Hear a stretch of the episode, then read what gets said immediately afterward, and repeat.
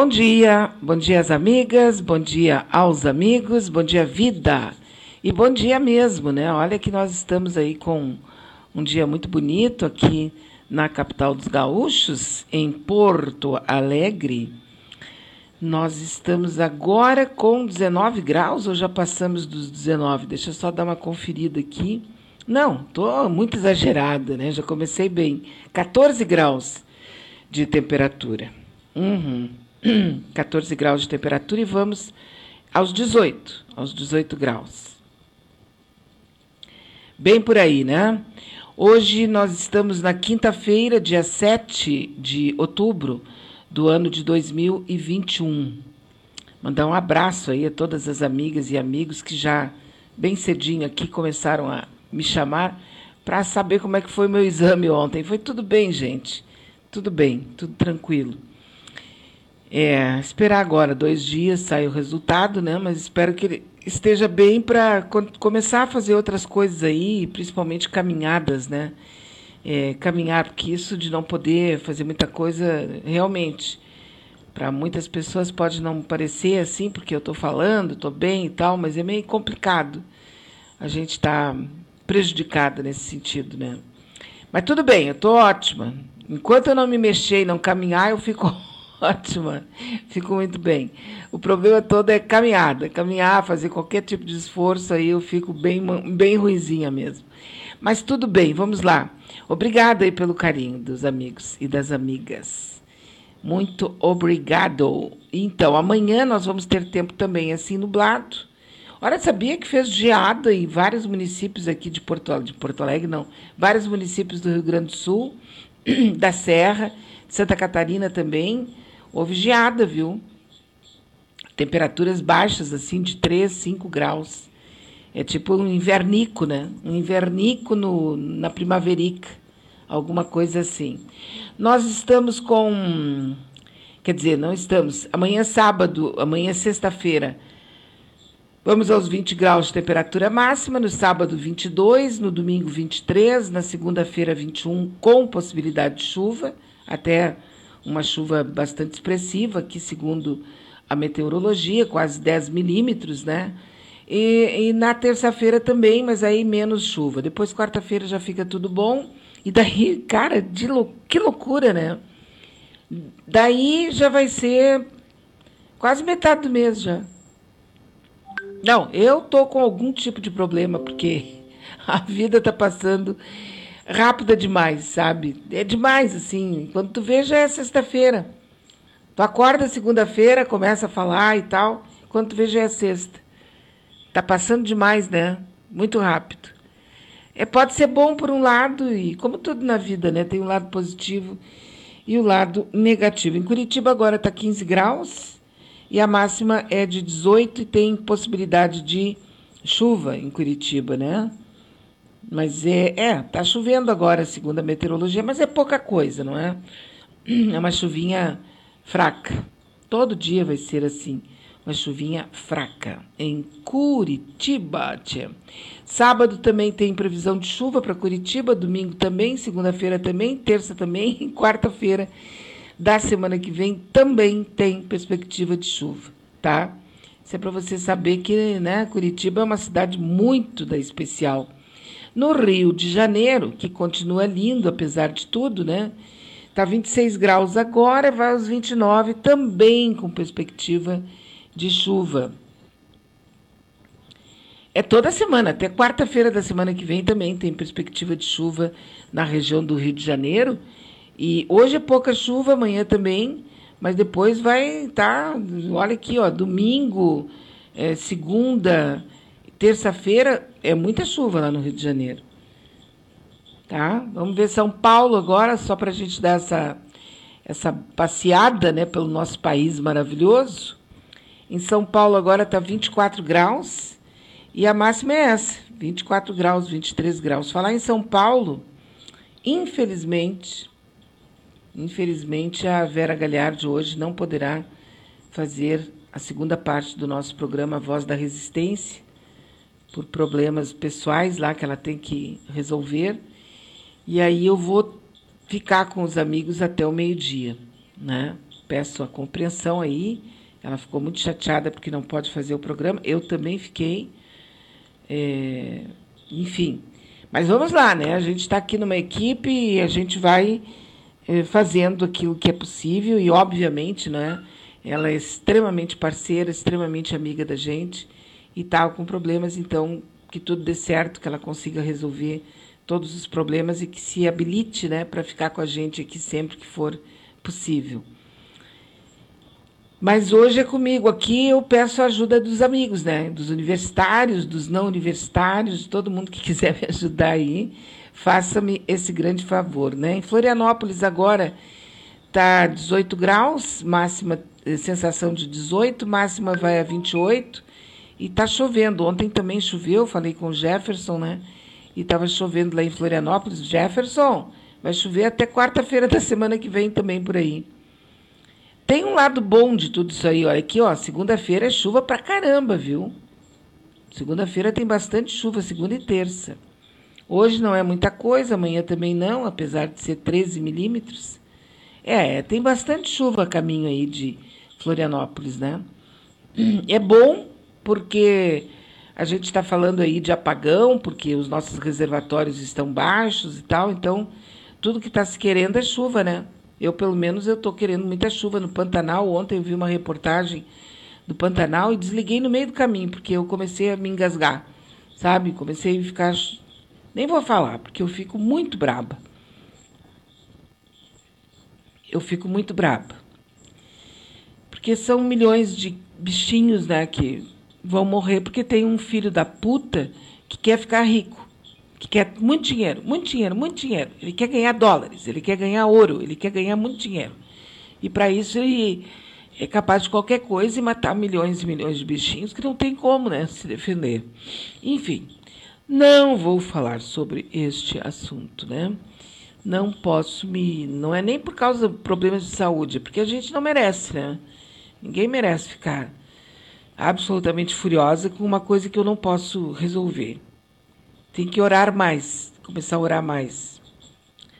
É preciso, né? Ontem eu estava pensando, será que essa raiva que eu ando sentindo é, de algumas pessoas e de alguma coisa, isso aí, será que Deus vai me perdoar? Porque eu sinto um desejo de vingança, sabe? Olha, tá, do, tá danado se, se manter assim, uma pessoa é, querida, uma pessoa amorosa, uma pessoa que quer o bem de toda a humanidade. Tá difícil, viu? Tem dias que eu tenho uma gana, um ódio, sabe, de determinadas pessoas e fico desejando mal para elas. Aí fico pensando, será que Deus vai me perdoar? Bom, também é um risco que eu corro, né? Mas eu não consigo, eu não consigo é, controlar isso. Porque é muita coisa, né? Você quer ver uma coisa? Quer ver um detalhe? Agora há pouco eu estava separando aqui algumas notícias né, para trazer para os nossos amigos e amigas, e eu vi uma decisão do PROCON de Santa Catarina. E tem uma notícia também que tem, vai no mesmo caminho, que é do PROCON, não é do PROCON, é do TRF4. Daí você pode saber que não dá para esperar muita coisa boa dali, né? Sinceramente, não dá. Tá, eu com isso, um dia eu caio na mão. Outro dia alguém veio e disse, Beatriz, evita falar mal é, de qualquer coisa dos juízes, não sei o quê, porque um dia desse, por algum motivo, tu cai na mão de um juiz, tu tem um processo e ele pode te, te sabe? Daí azar. Se eu perder, azar. Ah, não vou deixar de falar aquilo que é, com esse medo no futuro. Talvez eu morra hoje, nem fique sabendo desse futuro que não vem, né? Então, a gente. Depois tem um negócio para falar aqui do, da Justiça Federal de Porto Alegre, né? Mas olha só essa aqui da Justiça Federal de, é, de Santa Catarina. O PROCON, não é Justiça Federal. A Justiça também não é Justiça, é o PROCON, o PROCON de Santa Catarina. Emitiu uma recomendação para que mercados e açougues do estado de Santa Catarina não comercializem ossos de boi e efetuem apenas doações do produto à população. A medida tomada ontem foi necessária depois que alguns açougues de Florianópolis foram flagrados cobrando até R$ reais por cada quilo de osso. Né? Isso saiu na imprensa local e foi todo mundo leu, pelo menos li no Twitter, em vários, várias postagens, né? Ao tomar conhecimento do fato, o diretor do Procon, o Tiago Silva, comentou que em um momento de alta da inflação, a cesta básica de Florianópolis, por exemplo, aumentou 7% neste ano, já está em 659 reais a cesta básica. A cobrança de osso representa infração do Código de Defesa do Consumidor. Até então, segundo o órgão, o osso de boi era doado à população. Trata-se dos restos do processo de desossa do boi. Nesses pequenos pedaços ficam resquícios de carne que se tornam prato principal para pessoas em situação de vulnerabilidade financeira e insegurança alimentar. A carne bovina está entre os itens com maior aumento de preço no ano na capital catarinense, com acréscimo de 31% nos últimos 12 meses, conforme o DIESE aí de Santa Catarina.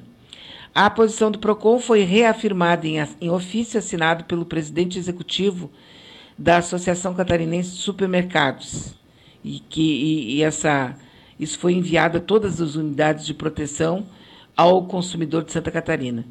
Então, assim, está proibido em Santa Catarina qualquer estabelecimento comercial de venda de carnes vender osso. Né? Vender osso. Isso me dá um mal-estar assim fora do normal. Porque aqui a gente vê de uma forma escancarada a natureza canalha, covarde, cruel, financista, é, demoníaca desses, dessas pessoas que trabalham nesse mercado. Aquele pequeno comerciante ali. Porque ontem ele, vem, ele doava. Ele queria se ver livre daquele osso. Aquele osso estava atrapalhando ele. Ele pegava e doava, botava no lixo. Mas aí apareceu aquele monte de pessoas desesperadas querendo pegar aquele osso doado. O que, que ele viu ali? Uma chance de ganhar dinheiro. Ah, mas Beatriz é, é a lei do mercado. A procura é que determina, mas vamos pro diabo que carregue, que eu estou falando daquela pequena pessoa que ontem doava isso e a partir de hoje está cobrando porque viu uma chance de explorar. Não o rico que tem dinheiro para gastar, mas o miserável, a pessoa que vai ali implorar um pedacinho, um pouquinho de osso para carregar para casa. Entende o que eu quero dizer? Essa pessoa que cobra, assim, é, ela é repulsiva. Eu nunca mais entraria num açougue desse, nunca mais. Vou mais adiante, se eu tenho condições de comprar, vou num outro lá mais adiante compro. Nesse que vendeu, que queria vender osso, eu não entraria nunca mais.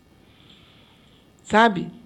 É, a alta dos preços está obrigando os brasileiros a procurar substitutos para a carne, mesmo que os alimentos sejam menos nutricionais. É o caso das famílias que recorrem ao pé, pescoço, os miolos da galinha.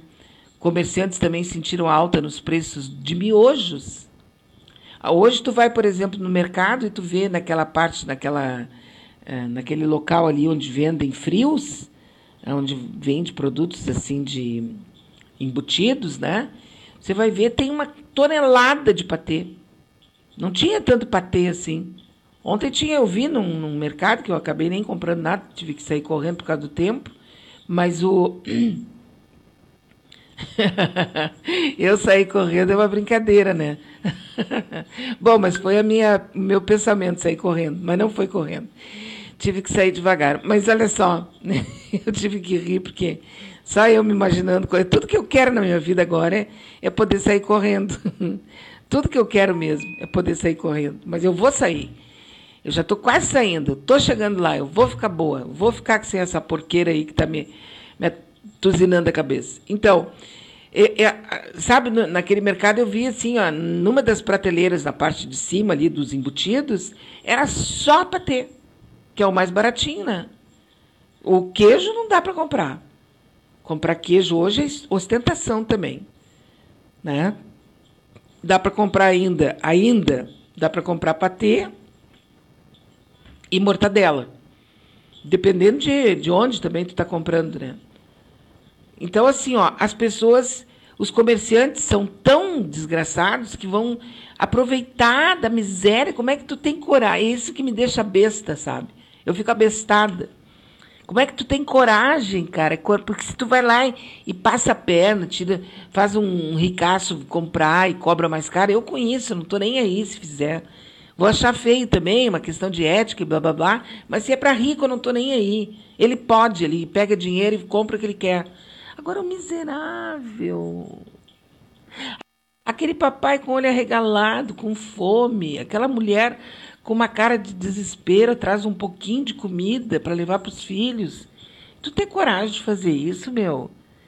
Sabe? Eu te desejo todas as coisas, as coisas mais cruéis do mundo, eu desejo uma pessoa dessa. Bom, aí tu vai um pouquinho mais adiante e tem aqui a notícia que vem lá do de Manaus, eu acho. Acho que é Manaus. É Manaus, é aqui, deixa eu ver onde é que é. Vísceras, espinhas e cabeças de peixe também estão sendo vendidos em Belém do Pará. Um supermercado de Belém do Pará está vendendo restos de peixe. Vísceras, espinhas e cabeça a R$ reais o quilo. O produto é apenas mais um no rol de sobras e resíduos de baixíssima qualidade que vem dominando as prateleiras do comércio de alimentos em todo o país por conta do empobrecimento em marcha acelerada da população imposto pelo governo Bozo. Na imagem que circula nas redes sociais, né, um invólucro de isopor envolto em plástico filme mostra uma mescla de peixe, cabeça, sangue e espinhas, devidamente etiquetado ao preço de R$ 2,01 por pouco mais de 500 gramas. Os comentários dos internautas que se deparam com a foto absurda são de indignação e protesto. Em açougues do Rio de Janeiro e de Cuiabá, no Mato Grosso, filas imensas se formam para que as pessoas recebam como esmola os vergonhosos ossos de bovinos. Em Niterói, sambiquira ou dorso, eufemismos para a carcaça que sobra dos frangos, vêm sendo vendidos a R$ 8,69. Numa rodovia que corta o estado do Mato Grosso, o que chama a atenção é a placa ofertando pelanca a 99 centavos o quilo. A imagem embrulha o estômago porque nos leva a pensar em como alguém consumiria tal coisa. Eu não me embrulho o estômago pensando em como alguém consumiria tal coisa. Eu não, realmente não me embrulho. Não fico com nojo. Sabe, se uma pessoa vai botar uma pelanca ali para ferver ou até comer crua se ela está com fome. Eu fico enjoada é de pensar que a gente chegou numa situação dessas. Quando a gente sabe que nós somos um, o país maior produtor de carne do mundo. Se não estamos na liderança, nós estamos em segundo lugar. Isso sim me embrulha o estômago. Isso sim me deixa mal. Agora, se a pessoa tem que comer Deixa eu mudar o assunto. Deixa eu mudar o assunto aqui, passar para outra coisa, né? Agora, eu sinceramente, é, se você puder, né? E souber aí que um açougue, sei lá, tá cobrando osso, não entra mais nesse lugar, sabe? Não põe a tua energia em contato com uma pessoa tão cruel. Porque é crueldade, né? Deixa eu falar uma coisa boa aqui, rapidinho. Olha só. Ah, a CPI da Covid está terminando agora. Diz que dia 20, parece, dia 20 ela vai fazer a, o último dia da CPI, né? Não sei bem se é dia, dia 20, mas é por aí. E e quem vai cantar lá vai ser o Ivan Lins. O Ivan Lins foi convidado para participar e deve cantar no último dia da CPI. Tá todo mundo, quer dizer, tá todos os filhos da estão na, na, na, nas redes aí criticando o Ivan porque ele vai. Porque eh, tem gente que está dizendo, ah, isso é pisar em cima da cabeça de 600 mil pessoas. Como tem? Olha, eu estou por aqui, sabe? que não me passe na frente, mas eu sou capaz de ir para um cemitério, sabe? Se uma pessoa me disser alguma coisa a respeito de qualquer coisa nesse sentido, porque eu estou muito e eu não estou sozinha, né? Não estou sozinha. Eu estou muito, muito, mas muito, muito. Eu acho que sou eu e a metade do Brasil magoada com tudo isso que está acontecendo. E o Ivaniz, então, vai cantar lá, porque eu acho que ele tem que cantar mesmo, porque o que eles conseguiram levantar foram coisas que não seriam sabidas nunca, porque tem um esquema atrás de tudo isso. Produzido, mantido, alimentado por um grupo muito pequeno de pessoas no Brasil que são de uma crueldade impressionante. E aí eu me lembrei dessa música do Ivan Lins que eu gosto muito. Eu acho que todo mundo gosta. Então vamos sair dessa vibe aqui, porque a gente fica mal ouvindo o Ivan Lins. Quero sua risada mais gostosa, esse seu jeito de achar que a vida pode ser maravilhosa.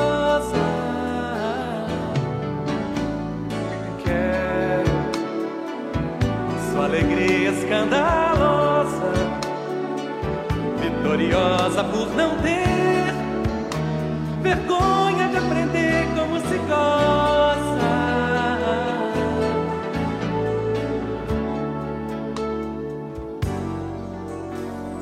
Quero toda a sua pouca castidade,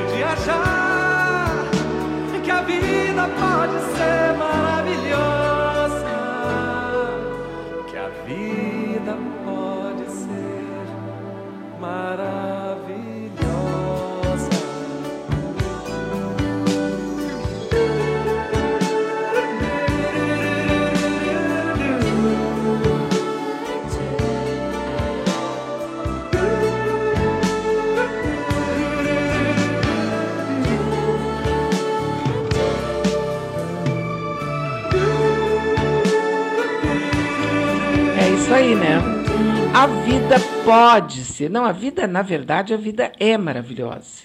A vida é maravilhosa.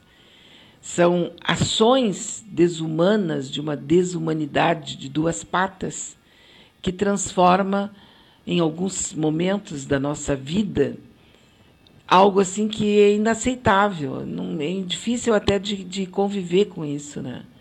E aí tu tem que buscar lá dentro de ti, bem no fundo, assim, tudo aquilo que que a gente tem de, de, de, de confiança numa parte da humanidade que eu até acredito que é a maior parte, mas é muito silenciosa, muito quieta, muito passiva, muito assim resignada, entende? Aqui em Porto Alegre é, tem um caso que está acontecendo na Zenha, Para quem conhece Porto Alegre, a Rua da Zen é uma das ruas mais antigas do tempo lá da. É, tanto é que foi ali, né, o 20 de setembro, tudo que, que ficou resolvido foi ali, na Guerra dos Farrapos e tal, naquela, naquela ponte ali da, do, via, do viaduto, naquela ponte do, do Riacho é, Dilúvio, né, que é Dilúvio, Ipiranga e tal.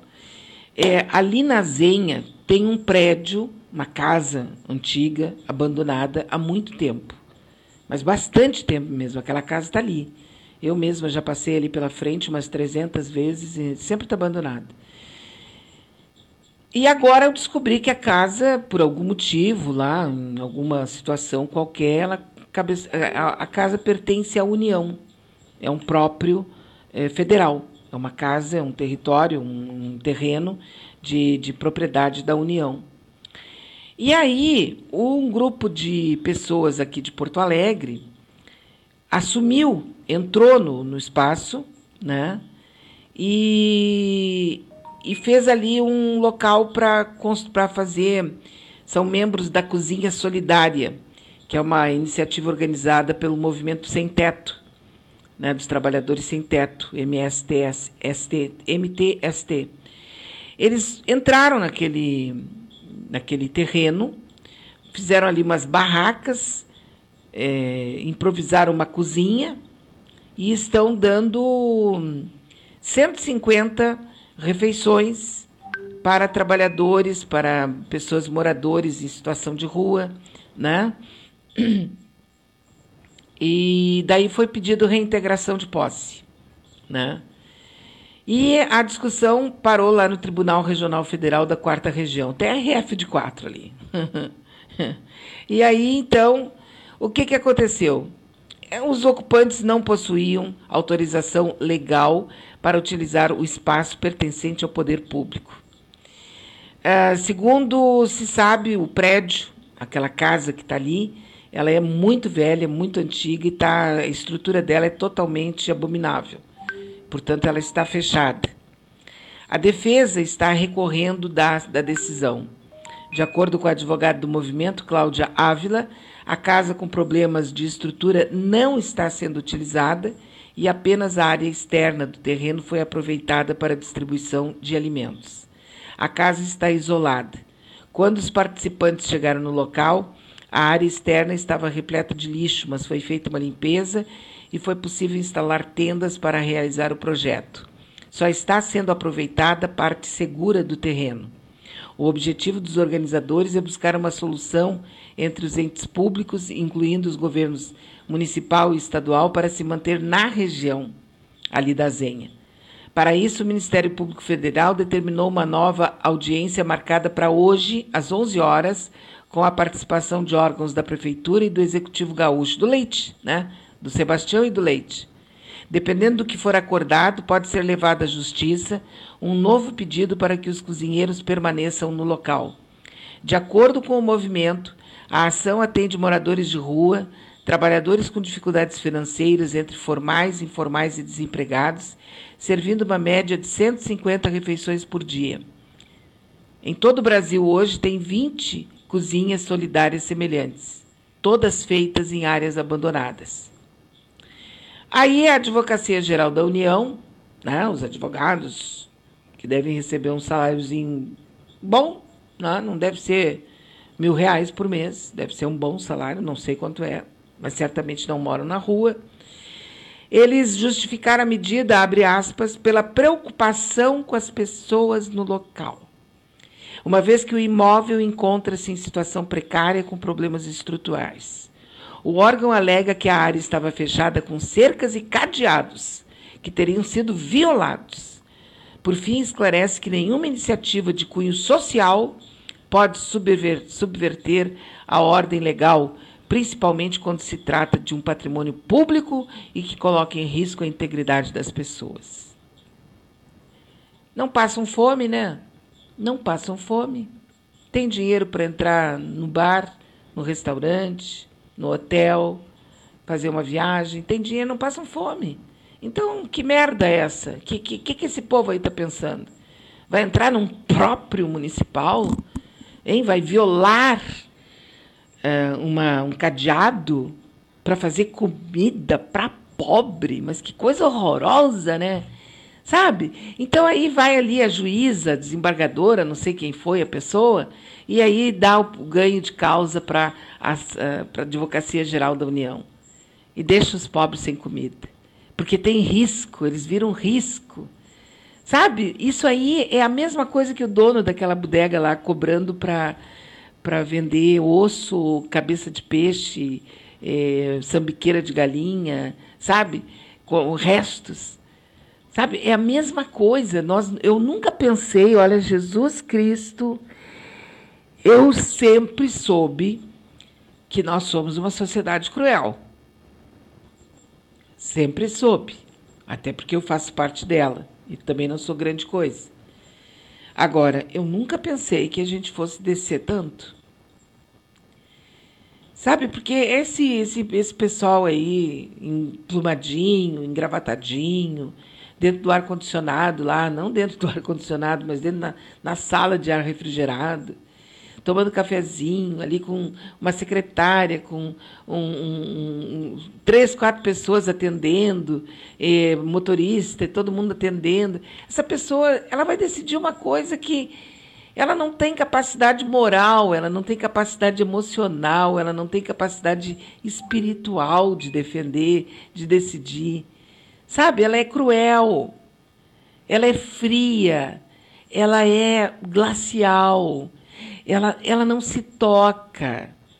Sabe? Porque podia dizer, olha, eu dou 24 dias, 30 dias para o poder público encontrar um local onde eles possam ficar, mas eu não posso interromper a, a, a feitura de 150 pratos de comida para uma população que está passando fome. É ou não é?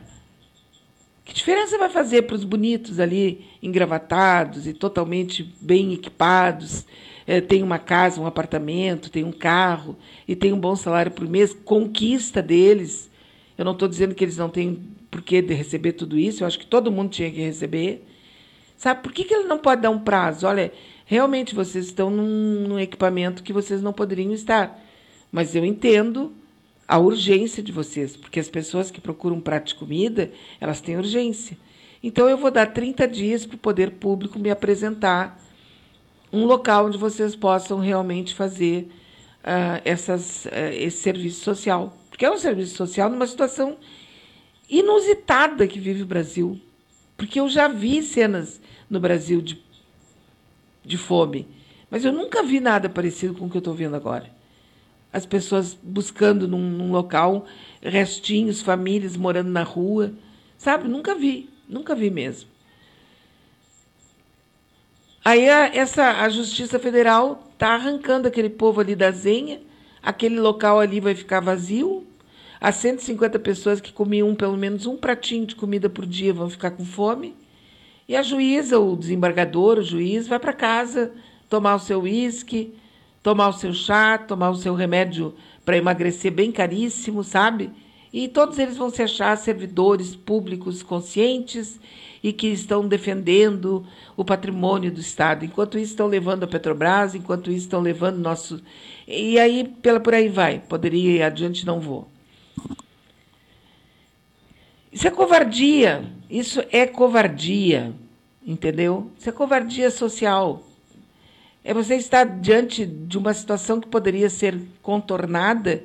E olha, tá aí hoje eles vão né, se reunir daqui a pouco, às 11 horas, para ver se encontram aí junto com o prefeito e o governador. Não nas figuras, né? Porque os dois, Deus me livre, guarde que eles vão ir até lá para resolver o problema. Eles têm coisas muito mais importantes para fazer. Um é, quer ser candidato a presidente da República e o outro quer continuar agradando os ricos de Porto Alegre, né? Então, claro que eles não vão ir. Mas estão lá representados, tanto o Estado quanto o município, para encontrar uma solução que eu tenho certeza, assim como eu ainda estou viva até agora, que teria solução. Teria solução. Se acharem um local, um galpão, um local qualquer, e eu sei que o prefeito deve saber que tem 500 galpões aí que estão disponíveis, se acharem um galpão e de, colocarem esse povo lá dentro, Ali na Zenha deve ter um espaço, em vários lugares deve ter um espaço onde é possível fazer. Eu tenho certeza que, inclusive, a, a própria comunidade de Porto Alegre iria colaborar, mesmo com dificuldade, com arroz, com massa, com o que fosse possível para que essas pessoas tivessem alimentação. Tenho certeza que colaboram. A gente sabe que esses grupos são solidários, que esses grupos são mar maravilhosos e que tem pessoas que eh, fazem disso um, um, um meio de ser pessoas, serem gente. Mas aí vem né, o juiz, aí vem o juiz ali, a juíza, do alto do seu sapato 15 centímetros, se achando o último biscoitinho do pacote, meritocracia, eu estou aqui porque eu estudei muito, eu estou aqui porque eu me ferrei muito, passei dias estudando para passar no concurso, eu estou aqui porque, sabe? É tudo assim, eu estou, eu estou. E aquelas pessoas, 150 pessoas, 150 pratos 150 pratos de comida por dia, e tu acredita que tem uma pessoa que é capaz de chegar e dizer: tem prazo de 48 horas para abandonar. Não vão fazer mais. Quem é essa pessoa, hein? Me diz quem é essa pessoa. Não estou nem falando do nome, do CPF ou da pessoa em si. Estou falando de qualquer um que possa agir dessa maneira. Que diabo de pessoa é essa? Que, que, que, que ser mais dantesco, que ser mais sinistro, que ser mais perverso é esse? Sabe? E aí me lembra aqui a Maria Helena, né? Aquela juíza que saiu, foi num, num, num foi lá num shopping, só para não usar máscara, ela comprou um sorvete, ficou saindo, passeando, tomando sorvete pelo shopping, ironizando o uso da máscara, dizendo o vírus não gosta de sorvete, por isso que eu tiro a máscara. Era uma juíza, cara. Uma juíza. Aí depois tu, tu, tu xinga um morador de rua que passou dizendo um palavrão, entendeu? É, tu xinga, ai, que, que gente mais baixo nível. Ai, parece maloqueiro, não sei o quê, sabe? Aí vai a juíza lá com um pote de sorvete, é, andando sem, sem máscara. Ah, eu estou sem máscara porque sorvete não gosta, o vírus não gosta de sorvete. Quer dizer, é uma ridícula. Ontem, uma outra juíza, que está sendo juíza de um caso muito grave, que é a morte daquele menino lá no Rio de Janeiro, que envolve a mãe e um vereador, né? É, que está acontecendo. Ontem foram 10 horas, se não me engano, deve estar tá acontecendo agora de novo o julgamento. Deu um, um, um racha lá, o pessoal começou a gritar, se xingar e tal, normal, que sempre acontece nesses julgamentos, e a juíza chegou a dizer: não, isso aqui não, vai, isso aqui não é CPI nem reality show. Isso aqui não vai virar um, um circo. E os donos, os caras, os donos não, os senadores lá da CPI resolveram entrar com uma representação contra essa juíza por ela ter dito que aquilo ali não era uma CPI e nem um reality show, que não era um circo. Sabe, eu acho que eles fazem muito bem eles fazem muito bem. Tem que perguntar o que ela quis dizer com isso. Ela desrespeitou a CPI. Que, para mim, é um desrespeito. Né? Porque assim, eles se sentem os últimos bichinhos. É, é como se fosse assim, a, sabe? A humanidade acabou e só restam eles, assim como a, o suprassumo da espécie. Dá licença, né? Algumas coisas que a gente sabe da vida de alguns juízes aí mostra exatamente o contrário. Eles são tão comuns e tão cheios de problemas quanto qualquer um de nós. Longe de mim dizer que eles são piores do que nós ou das pessoas que eu conheço. Eles só são iguais. Apenas estão naquela função ali. E quando tiver algum problema de doença, vão ter igualzinho a qualquer papeleiro, a qualquer morador de ruas, é tudo igual. É ser humano. Só que não são, né? Como lembra aqui a Maria, a Maria Helena, José Saramago diz que obsceno não é pornografia, obsceno é a fome. Não tenha dúvida, né, Maria Helena? Não tenha dúvida. Eu, sabe, a gente fica indignado. O que, que tu sente quando tu sente fome? Qual é o, como é que tu sabe quando tu está com fome? Assim, qual é a tua Uh, o que dá no teu organismo quando tu sente fome? Tu já deve ter sentido fome muitas vezes, né? Assim, quando tu sabe que tu tá sem te alimentar, que tu tá com fome, tu dá, te dá dor de cabeça, te dá náusea, eh, tu fica irritada. O que, que acontece contigo quando tu tá com fome? Isso que a gente está com fome sabe. Vou chegar em casa, vou comer. Eu estou indo ali na minha mãe, vou comer. Eu posso entrar num restaurante, posso comer. Mas o que que tu sente no teu organismo quando tu estás com fome? Só para a gente ter uma ideia, né? essas pessoas que estão em casa hoje sem ter nada para comer. Eu fico completamente possessa com isso, porque eu sei que nós somos um país rico e que ninguém nesse país aqui poderia sentir fome. Deveria sentir fome. Porque nós temos de, eh, comida, nós, nós somos o maior produtor de grãos do mundo, meu Deus do céu. Nós temos as maiores safras de, de produção de grãos, de alimentos do mundo.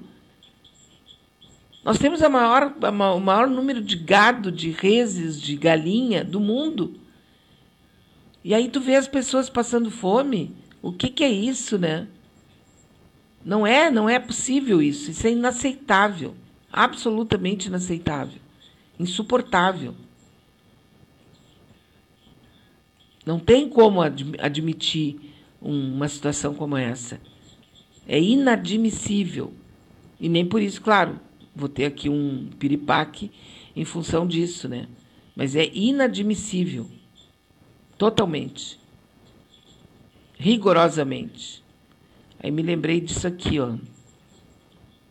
Esse querido Estado, que é símbolo de desenvolvimento do nosso Brasil, tem 30 milhões de cabeça de gado. E esses dias mostra nacionalmente uma mulher na beira do açougue procurando um osso para comer. Então a fome não é um fenômeno da natureza. A fome é um fenômeno da falta de vergonha na cara de quem governa este país. Vou falar outra vez. A fome não é um fenômeno da natureza. É falta de vergonha de quem governa este país. Porque nós provamos que é possível acabar. É brincadeira, né? Quero agradecer de coração a todos os membros, homens e mulheres da Fundação Internacional de Direitos Humanos que me otorgou o prêmio Nicolas Falmeron, um prêmio de direitos humanos que leva um nome muito importante para todos que lutam por democracia, que é um prêmio chamado Liberdade. Eu quero dizer a todas as pessoas que eu fico muito agradecido e muito lisonjeado de receber esse prêmio em função de toda a experiência, de toda a luta que estamos vivendo aqui no Brasil. Nesse momento em que eu recebo esse prêmio, eu acho que esse prêmio não é meu, esse prêmio é de todas as pessoas que no mundo lutam em defesa dos direitos humanos, lutam por liberdade, lutam por democracia, pelas pessoas que lutam para combater as injustiças que muitas vezes dominam grande parte dos países do mundo. Eu gostaria imensamente de estar aí recebendo o prêmio, dando um abraço em cada um de vocês mas na impossibilidade de estar junto com vocês, eu quero dizer para vocês muito obrigado. Muito obrigado de coração pelo prêmio. Muito obrigado de coração pela lembrança.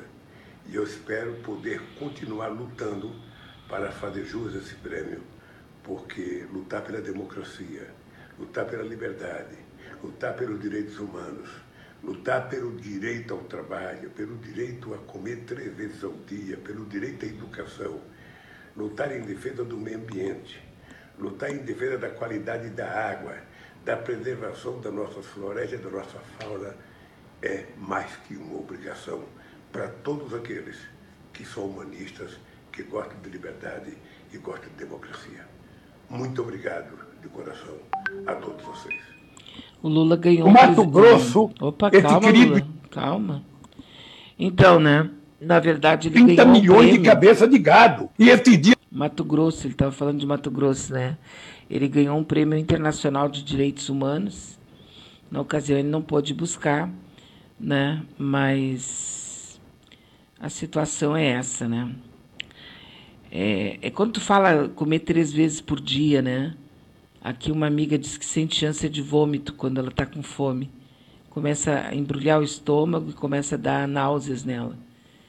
É, a outra aqui diz que tá com sente muita dor de cabeça, sente mal-estar, tontura. Sim, vocês imaginem uma pessoa com fome. O que é triste é saber que tem alguém que está sentado numa cadeira, num, sabe, com todas as condições possíveis, fazendo regime para manter a, a, a, silhueta, sabe? E que vai ali e diz: vocês têm 48 horas para abandonar o local, porque é um próprio do governo federal. Quem é? O que, que essa pessoa pensa que é? Não te passa pela cabeça um montão de coisa assim para tomar isso, tomar aquilo, tomar não sei o quê? Passa, né? Tem que passar. Porque é muita crueldade, cara. Diz, olha, tendo em vista a situação que está vivendo o Brasil nesse momento, uma grave crise alimentar, uma grave crise de desemprego, eu uh, digo que tem 24 dias, 30 dias para encontrar uma solução onde essas pessoas possam cumprir com esse com essa disposição, com esse voluntariado, né, de maneira que seja é, isso, aquilo, aquele outro, tarará, tarará, e que os bens aqui, o pessoal tem que encontrar uma solução. Ah, não, tem 48 horas. Sabe, tem 48 horas para sair. Que nojo, sabe? Que nojo. Eita, nós. Dá um nojo, né? É, Bea repete a frase do Lula: a fome não é falta de ver... não é falta de alimentos, não. A fome não é falta de, de, de comida. Nós não temos aqui no Brasil falta de comida. Nós somos a maior produção de grãos do planeta. Nós temos um, talvez o maior, não sei se é a segunda ou primeira, maior, maior rebanho de gado do planeta. Nós temos tudo aqui para ser. Não tem, não é possível que uma pessoa tenha que passar, comer lixo, ou então pegar e ter que comprar osso no. Comprar osso, cara. Comprar. E aí tem alguém que vem, vai ali e vende. Eu vou mostrar de novo aqui, ó. É símbolo de desenvolvimento. Mato Grosso esse querido Estado, que é símbolo de desenvolvimento do nosso Brasil, tem 30 milhões de cabeças de gado. E esses dias mostra nacionalmente uma mulher na beira de um açougue procurando um osso para comer. Então a fome não é um fenômeno da natureza. A fome é um fenômeno da falta de vergonha na cara de quem governa este país. Vou falar outra vez. A fome não é um fenômeno da natureza é falta de vergonha de quem governa esse país. Porque nós provamos que é possível acabar. É isso aí. Para quem quiser, né, esse vídeo está lá no nosso, nosso Facebook. Tá, ele está lá. Para desenvolver, para passar adiante, para as pessoas ouvirem isso. É falta de vergonha na cara. É só isso. Não, adianta, não tem salamaleque. Não tem meia boca. Não tem metade do negócio. É falta de vergonha na cara. Isso é crueldade. A pessoa tem que ser cruel. A pessoa tem que ser sinistra. A pessoa tem que ser perversa. A pessoa não é louca também.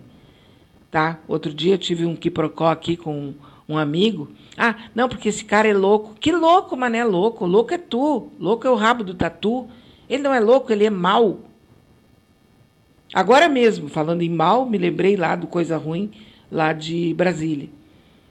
Eles aprovaram, né? lá em Brasília, tendo em vista as circunstâncias, eles aprovaram é, uma distribuição a distribuição de preser, preservativos, não, perdão. A, a distribuição, peraí que eu vou pegar a notícia toda aqui para poder dar em detalhes, né? A notícia que vai diretamente atender uma situação de crianças e mulheres pobres, tá? É isso aí. Então tá aqui, ó. Aprovado pelo Congresso em setembro, projeto previa que item seria entregue, entre outros públicos, a estudantes de baixa renda de escolas públicas e mulheres em situação de rua. Bolsonaro veta distribuição gratuita de absorvente feminino. Presidente argumentou que o texto não estabeleceu fonte de custeio. Não tem rachadinha para custear, né? Não tem é, um empréstimo facilitado pela primeira dama, né? não tem uma série de coisas que são absolutamente necessárias para poder é, levar adiante isso que no projeto diz que é dinheiro do INSS, do SUS, aliás, não é do SUS, é do SUS, porque isso é, isso é doença. Esses dias eu soube de uma mulher, eu soube não, eu li um noticiário de uma menina que foi para o pronto-socorro, passando muito mal, porque ela tinha que sair, ela estava menstruada, e ela não tinha absorvente, não tinha, ela pegou e botou pe pedaços de pão, miolo de pão, dentro dela, para absorver a menstruação. E teve uma infecção, porque o miolo subiu e ficou em outras partes, sei lá o que, que aconteceu, e ela ficou mal. Entendeu? Porque não tem dinheiro para comprar. Porque não tem nem estrutura, não tenha. É assim, ó, é uma tragédia atrás da outra.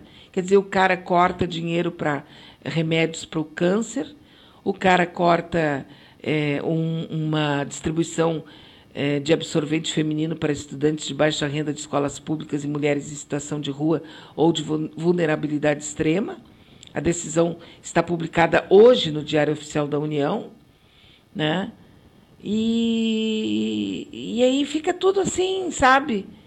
Fica tudo. Eu sei que a gente está indo, nós estamos indo tipo boi para o matadouro, sabe? Nós estamos indo nessa situação. Muitas pessoas como eu têm uma esperança, que é a esperança de que na eleição do ano que vem o Lula vença a eleição, mas nem isso está certo, porque a gente não sabe nem se ele vai ser candidato. Né? Eu tenho 100% de confiança que ele seja. Mas tudo pode acontecer até lá. A gente não sabe. Né? Porque a esquerda, se tu vai aí para as bolhas da esquerda, para os blogs, para o Twitter, para não sei onde, Facebook, a esquerda fica mastigando a esquerda.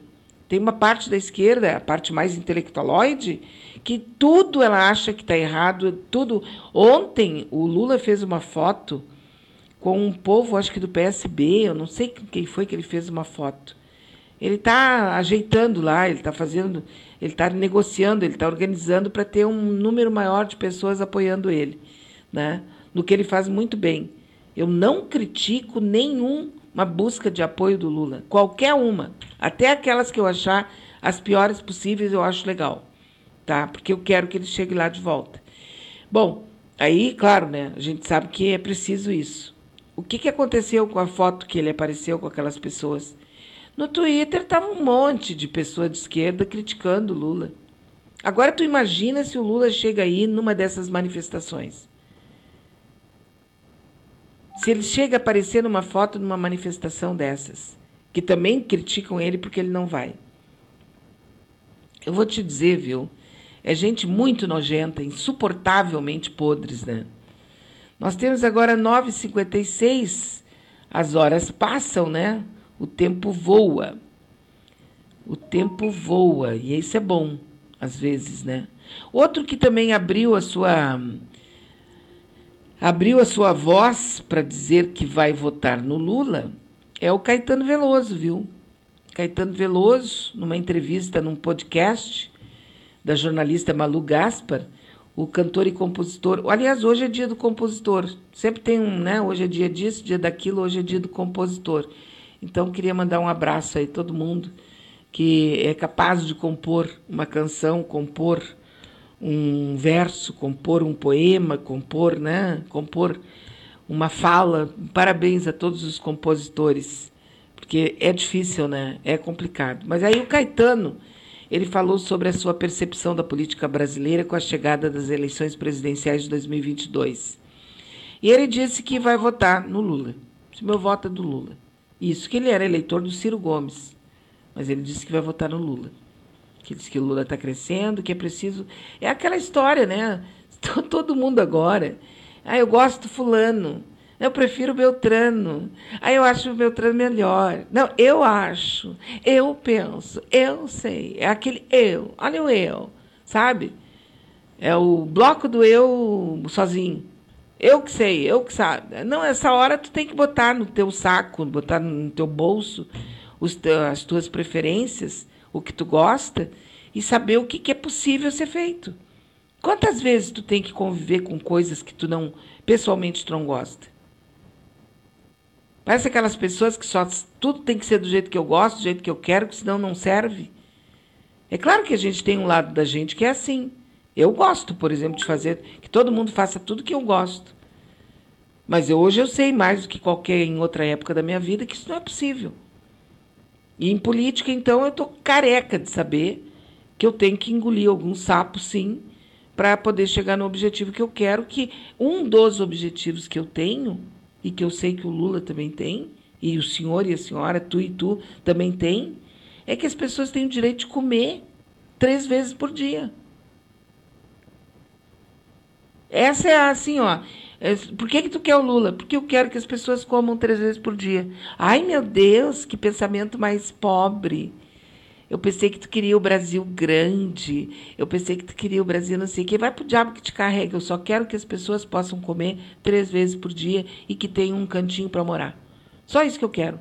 Todas as pessoas, sem exceção. E que aqueles que têm muito sejam que paguem muito imposto por causa disso. Eu acho que a maioria de nós quer isso, né? Com certeza absoluta. Pelo menos eu penso que sim, né? Então, nosso WhatsApp é o 986877340. 986 986877340. Claro que tem o código de área que é o 51, tá? 986877340. O Flávio, lá da Itália, está me mandando o seguinte: Estados Unidos debatem lei que pode barrar 500 milhões de dólares em exportações do Brasil. O Congresso americano estuda criar uma lei que pode barrar a importação pelos Estados Unidos de itens como soja, cacau, gado. hum Estou tomando água aqui.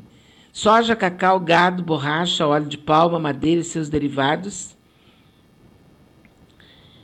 Se o produtor rural e o importador americano não comprovarem que as origens desses produtos e toda a sua cadeia produtiva passaram ao largo de áreas ilegalmente desmatadas. O projeto batizado de Plano Tal, Tarará, Parará, Lei Florestal não sei o quê, foi apresentado na última quarta-feira, do dia 6, ou seja, ontem, e é o mais abrangente marco legal no tema proposto nos Estados Unidos nos últimos anos. Na justificativa do projeto, ao qual a BBC News Brasil teve acesso em primeira mão, o senador democrata Brian Schwartz e o congressista democrata Eyal Blumenauer autores da peça citam o Brasil e seus produtos de origem bovina como exemplo de, de problema. Em 2020, os Estados Unidos importaram carnes e couros bovinos, processos avaliados em mais de 500 milhões do Brasil. Ali, a pecuária é o maior impulsionador do desmatamento da floresta amazônica e de outros biomas, e 95% de todo desmatamento feriam a lei. Olha, todo meu sonho de consumo, se é que a gente pode ter algum sonho de consumo, se reflete nessa, nessa possibilidade, Flávio. Tudo que eu quero, sabe, é que os países da Europa, os países de primeiro mundo, vetem a compra de produtos brasileiros que são feitos em áreas de desmatamento, que são feitos com a destruição do meio ambiente, com a destruição que. porque está demais a coisa. Está demais a coisa. Vai ser uma oportunidade para o Brasil, já que até agora o país está tratando com deboche com seus compromissos ambientais. O atual governo tem agido de forma descuidada em relação ao desmatamento, não tem sido particularmente sensível ao direito dos povos indígenas. E isso fere os interesses do Brasil, afirmou Blumenauer à BBC News Brasil. A proposta da lei florestal é a primeira grande ameaça de punição dos Estados Unidos ao Brasil em relação ao comportamento do país em tema prioritário para o Biden, que é o aquecimento global. Não há dúvida de que a destruição da floresta amazônica é, uma, é a grande motivação dos legisladores americanos. Eu nem sei qual é o tamanho do, da encrenca, mas são alguns milhares de hectares por dia que estão sendo destruídos pela cobiça, sabe? Pela cobiça, pelo, pelo desespero das pessoas em ganhar dinheiro, dinheiro, dinheiro, dinheiro, dinheiro, dinheiro, dinheiro, a troco de destruição. Mas quem é que vai parar essa gente, pelo amor de Deus? Sabe? Quem é que vai pará-los? Só mesmo com algumas leis dessa natureza, sabe? É que nós vamos conseguir. Quer dizer, nós vamos conseguir. Que essas pessoas vão ser freadas, porque elas estão completamente sem controle. Aqui no Brasil é sem controle mesmo, porque os juízes, quando querem, eles podem fazer sim. O pessoal diz que não, que não pode por isso, não pode por aquilo. Vamos pegar aquele caso aqui de Porto Alegre essa reintegração de posse. Outra coisa que a juiz ou juízo, desembargadora, desembargadora poderia fazer era botar lá na, na, na cesta. Ah, eu vou deixar aqui esse processo, eu vou ver depois. Um dia, 30 dias, 60 dias. É uma reintegração de posse. Qual é o sentido de urgência que tem uma necessidade daquele terreno ali? Qual é, o, qual é a, a pressa? Mas é que é pobre que está lá, compreendeu? E pobre não pode. Que ela poderia, ele lá, não sei se é ele ou ela que está tomando decisão nesse sentido, ela poderia pegar e dizer, ó, oh, eu não vou decidir isso hoje. Por que, que não vai decidir? Ah, não estou com vontade. Eu tenho aqui, ó, só de urgência, eu tenho 65, 250 processos na frente. Eu vou dar prioridade para esses aqui. Esse aí eu vejo depois. E aí fica, porque eles sentam em cima quando eles não querem resolver. Ou vai dizer que tu não conhece ninguém que tem um processo que já está decidido e que o juiz sentou em cima e não manda liberar dinheiro e não manda ir para os finalmente? Tem. Duvido que tu não conheça alguém ou que tu mesmo não seja a pessoa que esteja esperando só a liberação do juiz. Está tudo resolvido, ele mesmo já tomou decisão, só, ele só tem que bater a caneta ali e dizer: cumpra-se. Mas está ali um mês, um ano. Eu conheço uma família que está exatamente há um ano e três meses esperando isso. Já está tudo resolvido, já está tudo assinado, já está tudo feito. Só precisa que o juiz tire o bundão de cima do processo. Só que o juiz não tira. E aí? Quem é que vai lá bater na cara do juiz e dizer para ele que tem uma família inteira esperando aqueles tostõezinhos que, que representam aquele processo? Ninguém, né? Ele pode fazer isso. Agora, quando tem um, um, um, um local que foi invadido para dar 150 pratos de comida por dia, como é esse ali da Zenha, aí a juíza, o juiz, 48 horas para sair. Oi, meu Deus, porque tem muito risco ali. Eles têm que sair correndo, tá? Eu vou fazer isso porque eu estou preocupada que possa acontecer alguma coisa com aquelas pessoas ali, tá bem? Ah, por favor, vai procurar um psiquiatra.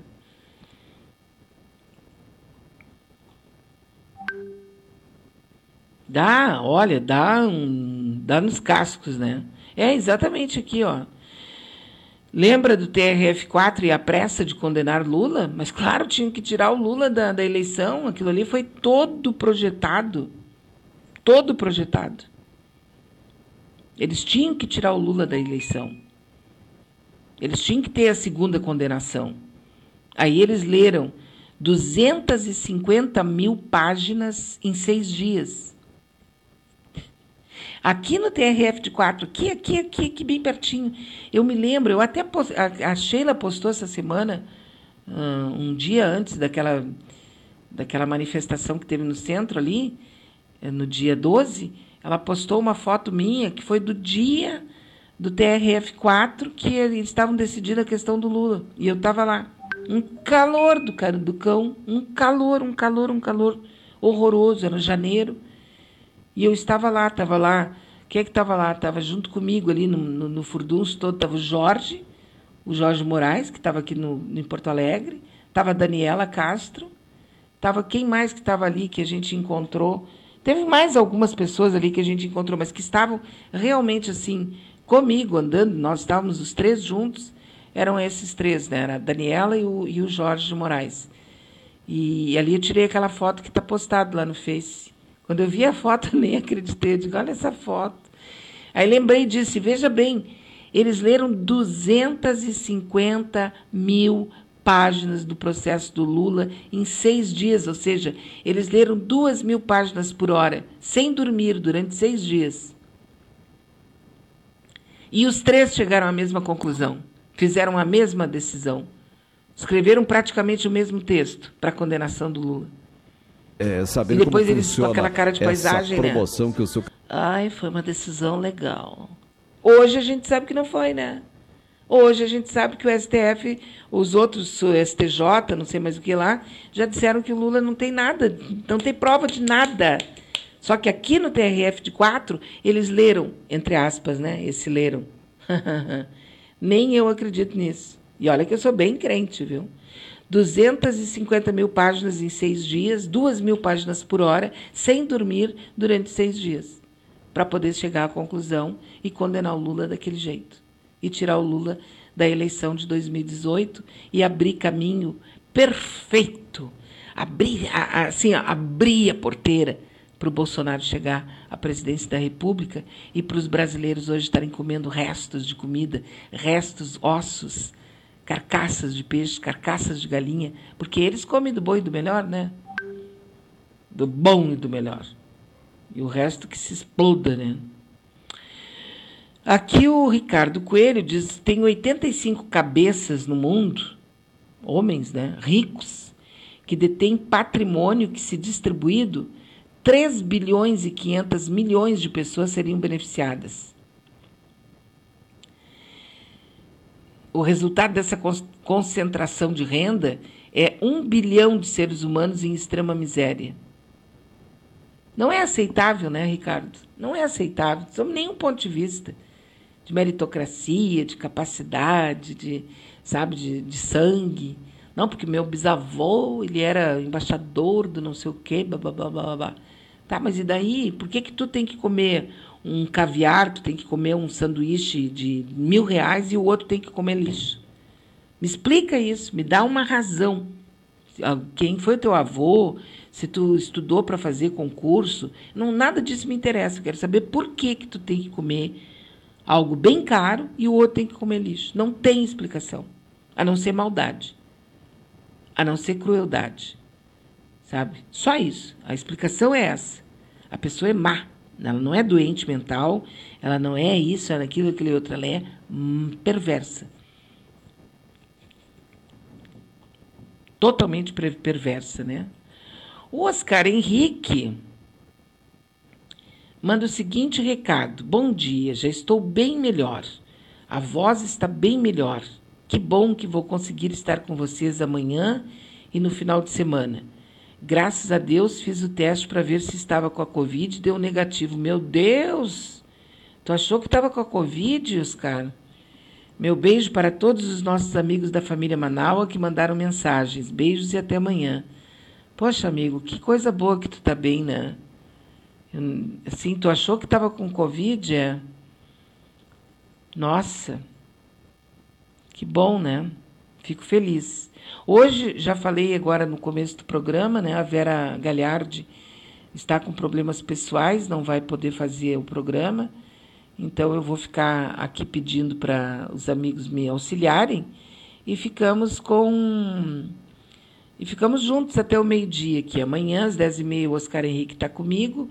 E depois, no sábado, nós temos o Revista, né? Nosso glorioso programa Revista. Tá certo? Teremos aí o glorioso programa que está cada vez melhor, né? Olha só, o Lula está visitando a Central dos Catadores de Recicláveis em Brasília. O Lula, né, filho da dona Lindu, nascido em Pernambuco, criado no Sindicato dos Metalúrgicos do ABC, presidente do Brasil, da, Re- presidente da República do Brasil, entre 2013 e 2010. Está aqui, ó, Lula. Porque assim, é, aqui pra gente, a nossa coleta seletiva ela chega muito contaminada com, é, com resto de alimentação. Está acontecendo Então, assim, agora, ao vivo. Não, assim, a gente. Não. É, é grande quantidade do lixo é misturada. A coleta seletiva que a gente de fato recebe são a que as cooperativas fazem. Elas próprias fazem. Mas depois, mais tarde, a Aline vai explanar melhor isso aqui pra gente. Pode ficar aqui. Presidente, é uma imensa gratidão. É uma, é uma emoção muito grande que nós, como catador, a gente tem estar recebendo o senhor aqui. estar recebendo o senhor aqui, a Gleice, toda a sua equipe aqui no, no espaço, né? Um dos maiores complexos da América Latina é esse aqui, em Brasília, fruto da implementação na prática da Política Nacional de Resíduos, que veio do seu governo. A Política Nacional de Resíduos ela foi assinada e criada pelo seu governo. Então, se hoje o senhor está podendo, hoje está aqui vendo a, na prática, a, a, a, concreto, o fruto da tua política é hoje que é isso aqui. A gente sabe que precisa muito avançar com relação aos resíduos, mas sem pensar em estruturar o setor, o resíduo ele fica insignificante, pensar só no resíduo. Então, aqui está 11 cooperativas de 21 da rede Centicop. Aqui está 450 catadores trabalhando em dois turnos. Aqui está uma rede, uma da segunda maior rede do país, que é a rede Centicop. 450 catadores atuam aqui em dois turnos, de, de 8 da manhã às 9 da noite. É, a gente tem capacidade de funcionar o terceiro turno. Aqui foi projetado para o terceiro turno, mas a gente ainda precisa construir o CTR3 para dar conta do terceiro turno. E aqui nós temos a Centicop, que é uma cooperativa de segundo grau, criada em 2006, né, com 21 cooperativas de mil catadores oriundos do antigo lixão da estrutural que foi fechado. Os catadores que estão aqui é, eram do lixão.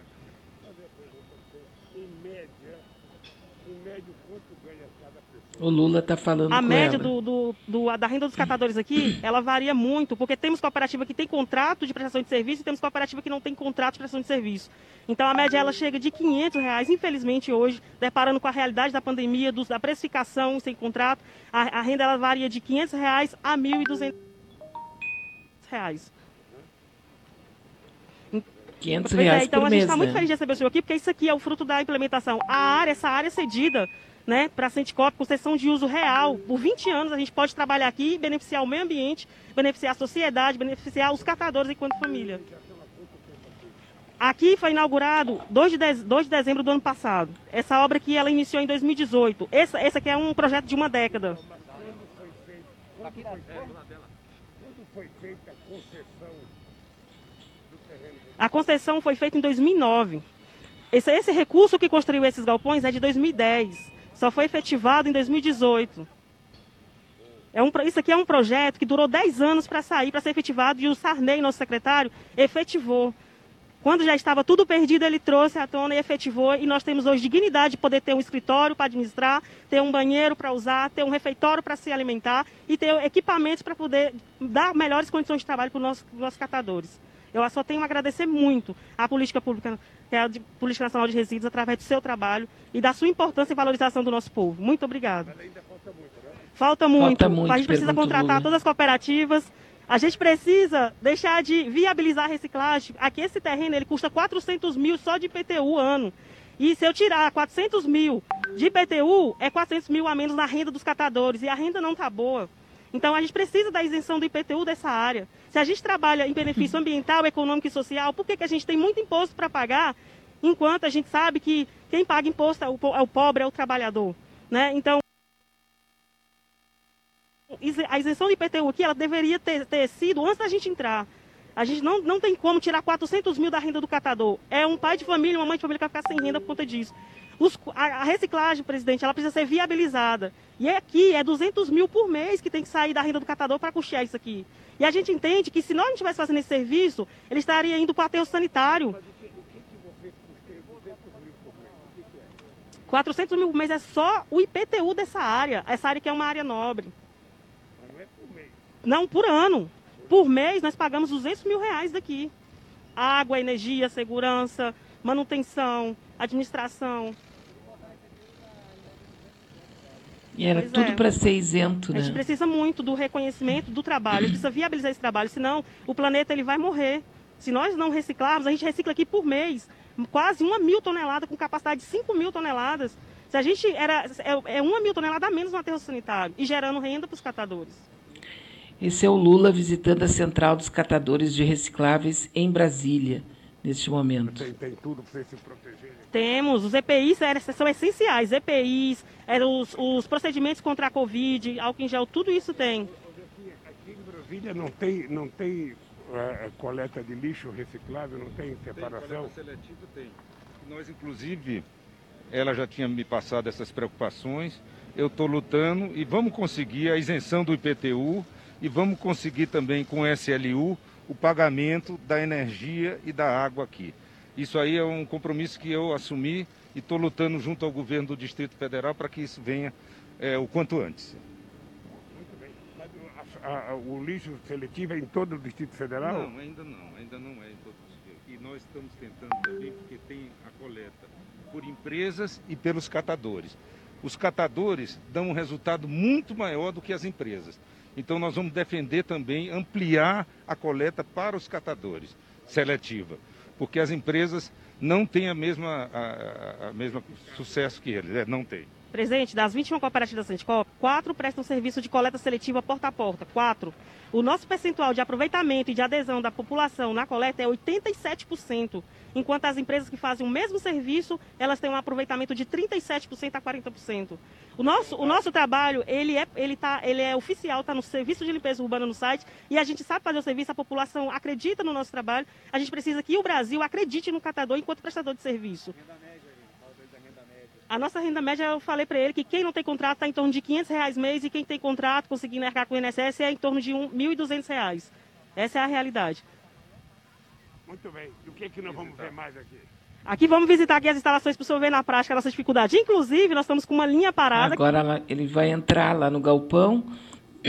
O Lula está fazendo essa visita porque ele está em Brasília fazendo grandes encontros aí com lideranças e tal. E eu me surpreendi agora ao saber que ele estava lá nessa região dos catadores de recicláveis de lixo, porque quando ele era presidente, a primeira vez que uma, uma cooperativa de catadores entrou no Palácio do Alvorada, no, no Palácio do Planalto, foi no governo dele. Assim como os moradores, né, os moradores em situação de rua também tiveram essa, essa, esse olhar, né? Porque isso depende do olhar. Você veja que ela estava dizendo ali que a pessoa recebe 500 reais por mês né, para fazer essa catação de lixo, e alguns conseguem chegar até mil. O DIEESE, calculando, levando em conta o custo de vida básico de uma família de quatro pessoas com dois adultos e duas crianças, cesta básica, chegou a 5.600 por mês. Esse seria o, o esse seria o salário mínimo constitucional, né? Exatamente R$ 5.600 por mês. Esse é o Brasil. Me lembro na época antes do Lula, quando chegaram ao, ao limite, né? É, que o Paulo Paim fez uma greve de fome. Vocês lembram disso? O Paulo Paim fez uma greve de fome no Senado ele era, não sei se ele já era senador, não me lembro. Ele fez uma greve de fome. Ele ficou parado lá dentro do Senado sem comer. Porque nós, o, o salário mínimo era menos de, de 100 dólares. E aí, com o, o Lula no governo, chegamos a quase 400 dólares por mês no salário mínimo. E agora começou a despencar de novo. Né? Sendo que, por exemplo, o aposentado do INSS ganha de acordo com o salário mínimo. Então, quando tu fala em salário mínimo, tu não está falando só eh, de uma categoria. Tu está falando da maioria absoluta dos trabalhadores e dos aposentados brasileiros. É isso, né? Levando tudo isso em consideração, né? Bem por aí, né?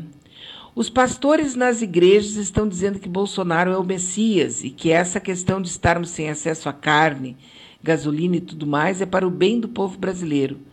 Porque sem carne ficamos mais saudáveis, sem colesterol, sem diabetes, obesidade, e a gasolina faz as pessoas caminharem mais, que também ajuda na saúde do povo. Que tudo isso, essa aprovação é divina para o bem das pessoas, acredita? Olha, por mais que seja surreal, eu acredito, Jefferson. Sabe, acredito mesmo. É fantástico, né? que a gente chegue a, a viver. E as pessoas acreditam nisso. Quer dizer, o pastor diz: olha, nós estamos sem comer carne porque isso é melhor. A gente fica mais saudável, sem colesterol, sem diabetes, sem obesidade. A gasolina está cara para as pessoas caminharem mais, para terem mais saúde. Tudo isso é uma aprovação divina. Agora, como é que a pessoa cai nisso? É que eu fico, vou passar o resto da minha vida sem entender sabe? Sem entender o que está acontecendo. Uma loucura, né? Uma loucura total.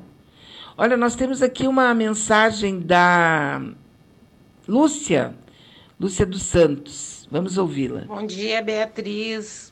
Bom dia, Manau Altas. Bom, a explicação para isso aí, Beatriz, de um comer lixo e o outro andar, né, morar ali, morar aqui, como agora esse negócio que vão fazer aqui perto do Guaíba, vai ter até uma praia particular, né, dentro de um, de um coisa aí, vai ter uma praia particular.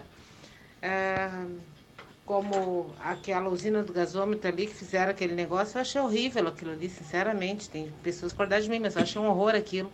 É só o concreto, não tem árvore, não tem nada. Cada vez estão desvastando mais com a natureza, acabando com tudo. E é por isso, é por esse, esses governos que só querem enfeitar, embelezar e não sei o quê, e acabar com tudo, que a gente está comendo, tá, tá, tá, muita gente está comendo casca de ovo, nem é ovo, né, Beatriz? Muita gente está comendo lixo. É por isso que tem muita gente morando embaixo da ponte, e daí tem uns infelizes que passam pelaquela pessoa que está ali em estado de miséria, fedorento, e ainda olha com cara de nojo. Tem muita gente que olha com cara de nojo para nós que somos pobres, que moramos no bairro Agronomia. Tem muito motorista lá da, da Carris, que são os pelados que nem nós, mas eles não aceitam nós porque nós somos pobres. Isso é uma coisa de preconceito horrível. E, no, e eu volto a repetir: a gente só é pobre porque sempre teve alguém que explorou, porque sempre teve alguém que escravizou. Enquanto nós não aprender a votar, a gente não aprender a ir para cima dessa gente, a gente vai continuar assim, Beatriz, infelizmente. Porque o que que nos, o que que nos enriquece? Não é só o dinheiro. O que nos enriquece é o conhecimento. O que nos enriquece é o que é, é o que é nos negado, é a educação. A educação foi negada para nós. Por que, que eles tiraram o governo Lula e por que, que eles tiraram o governo Dilma? Porque eles não queriam que esse povo pobre, que esse povo que estava lá na favela, entrasse numa faculdade, que esse povo se instruísse e aprendesse a lutar contra tudo isso aí que está aí. Eles querem o povo bem burrinho mesmo, bem burrinho, bem preconceituoso e bem nojentinho contra ele, contra os pobres mesmo. Para quê? Eles não querem a, a, amor, eles não querem carinho, eles querem ódio, eles querem sangue. Essa gente não presta, essa gente é vagabunda, essa gente é ordinária. E eu cada vez eu tenho mais nojo desse tipo de preconceito, sabe? Desse precon... ser negro é, é já é um, um, caos nesse país. Agora ser negro e pobre, aí tu tá ralado. Tu tá ralado, né? Então é por isso, por isso eles não querem sabe? Eles querem meia dúzia de escravo para lamber os pés deles, fazer tudo para eles. E quanto mais gente pobre, miserável tiver nesse país, Beatriz, melhor. Mais o rico fica rico e mais eles exploram os que não têm nada. Beatriz, uh, foi. Semana passada, não me lembro o dia, eu e a Carol, nós estava saindo de dentro do Zafari e eu olhei um rapaz de bicicleta que ele não conseguia caminhar, Beatriz. Ele estava caminhando todo arcado, todo torto. O sapato dele era furado na ponta e torto, todo torto, dentro do, mercado Zafra. Ele estava fazendo uma entrega. Então, Beatriz, é muito triste, é muito doloroso, sabe? Eu choro quando eu vejo essas coisas, porque eu sou uma pessoa extremamente emotiva e eu já passei muita miséria, já andei com esperava minha irmã chegar da escola, botava o sapato da minha irmã para ir para o colégio e saía correndo, feito uma louca, com fome, muitas vezes, desmaiava no caminho. Então eu tenho nojo de pessoas que falam besteira, que falam que não sabem, sabe? Que, ai, porque ah, posso estar em determinado lugar. Ah, isso não é para ti, não sei o quê, sabe? Porque tu não pode isso, tu não pode aquilo. Eu posso tudo que eu quiser. Eu posso, sabe? Eu não posso ser cruel, eu não posso ser mal educada, eu não posso ser um ser humano medíocre, ruim. E eu tô vendo isso aí toda hora, sabe? Tá, tá terrível, sabe? Tá, tá terrível, Beatriz, tá muito complicado. Tu sabe que eu tava, eu tava andando pouco de ônibus, né? Que meu esposo me traz, me leva, e agora o tribunal voltou de novo, e eles então estão trabalhando direto, né? E eu tenho pego o ônibus para vir para o meu serviço. Olha, é tanta miséria que tu vê na cidade, é tanta miséria, é tanta gente na sinaleira vendendo. Sabe, agora mesmo eu passei aqui na, na, na, ali no centro, ali perto do Tribunal de Justiça, tinha uma mulher com, uma, com duas crianças sentadas pedindo dinheiro para comprar um leite, para comprar isso, para comprar aquilo. Agora vem alguém dizer assim para mim, ó, sabe, Beatriz, é isso que me irrita. Ai, tá aí a parada porque quer, tá aí com os filhos, ó, já, ainda traz as crianças que é pra não sei o que, sabe? Ainda traz as crianças que é pra gente dar dinheiro pra essa gente. Enquanto a gente estiver dando dinheiro pra essa gente sentada aí na rua, esses miseráveis aí, é, isso aí é coisa de, de mulher vagabunda que fica fazendo filho e não sei o quê. É isso que tu ouve, sabe, Beatriz? Isso é mais cruel. Isso, e isso tu não ouve de gente, de só gente que tem dinheiro. Tu ouve de pobre, tu ouve de mulher que é mãe, que do, tem dois, três filhos. Então é inadmissível. É inadmissível, Beatriz, tu passar pelo ser humano e tu tratar um ser humano como um cachorro, pior do que um cachorro sabe? É inadmissível tu tratar as pessoas do jeito que eu vejo as pessoas serem tratadas. É, eu não consigo aceitar isso. Eu simplesmente não consigo. Eu bato de frente, Beatriz. Qualquer dia eu vou apanhar. Qualquer dia alguém vai me encontrar, vai, vai me visitar no pronto-socorro. Porque eu não consigo ficar calada. Eu não consigo ficar calada quando eu vejo alguém destratar um ser humano porque está sentado, porque está pedindo dinheiro. Tu acha que alguém que alguém vai querer estar sentado se humilhando, pedindo um dinheiro porque quer? É só um ponto de interrogação que eu vou deixar para hoje. Um beijo, Beatriz. Bom dia. Um beijo, um beijo para ti também. É. E tem mais é bater peito mesmo. E, gente, nós essa coisa de nós não reagirmos é que faz com que o mal seja gigante, viu? O silêncio dos bons é a pior coisa que pode acontecer para uma, uma civilização. É exatamente isso, o silêncio, a gente fica com medo. E pode ser que sim, né? Mas também, olha aqui, o que, que nos garante é, que a gente possa é, viver? Daqui a pouco a gente não está mais aqui, né? Não, mas não é verdade isso, gente. Do nada nós podemos não estar mais aqui, sabe? Então a gente tem mais é que tentar é, tomar um lado, um partido. Tomar um lado, um partido. Isso é muito bom. Eu estou aqui fazendo contato, eu estou fazendo, trocando uma ideia aqui, sabe com quem? Com o Jorge de Moraes, lá da, da Espanha. Ele tá, me fez um contato aqui e, de repente, nós vamos conversar aqui, porque ele está com dificuldade dos horários dele, mas hoje eu acho que ele está em casa, então, de repente, a gente conversa.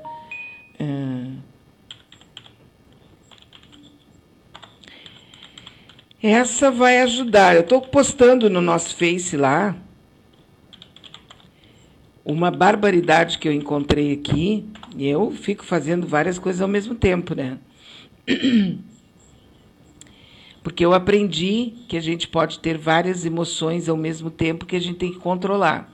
Então, eu estou colocando para vocês lá no, no nosso Face é algo inusitado, engraçado, que não tem nada com nada, que vê com coisa nenhuma, é só para rir mesmo, tá? Mas tem que ver, não tem nem como descrever aquilo ali. É só vendo. Então, se você quiser mesmo dar uma gargalhada e tal, vai ali ver o que eu postei no nosso Facebook lá. Vai, vale a pena, tenho certeza que vale a pena. Você vai gostar, porque eu não, não tive como rir aqui, porque eu estou no ar e tal, né? Mas é muito engraçado. É aquelas coisas da vida que só vendo para acreditar, né? É para relaxar um pouco. A CPI, a CPI termina agora. Mas o que, que é que nós temos né, para diante? Nós temos o seguinte: quem vai decidir realmente se a CPI vai indiciar, porque a CPI vai indiciar. Eles vão nominar 30 pessoas. Dentro dessas 30 pessoas está o presidente da República.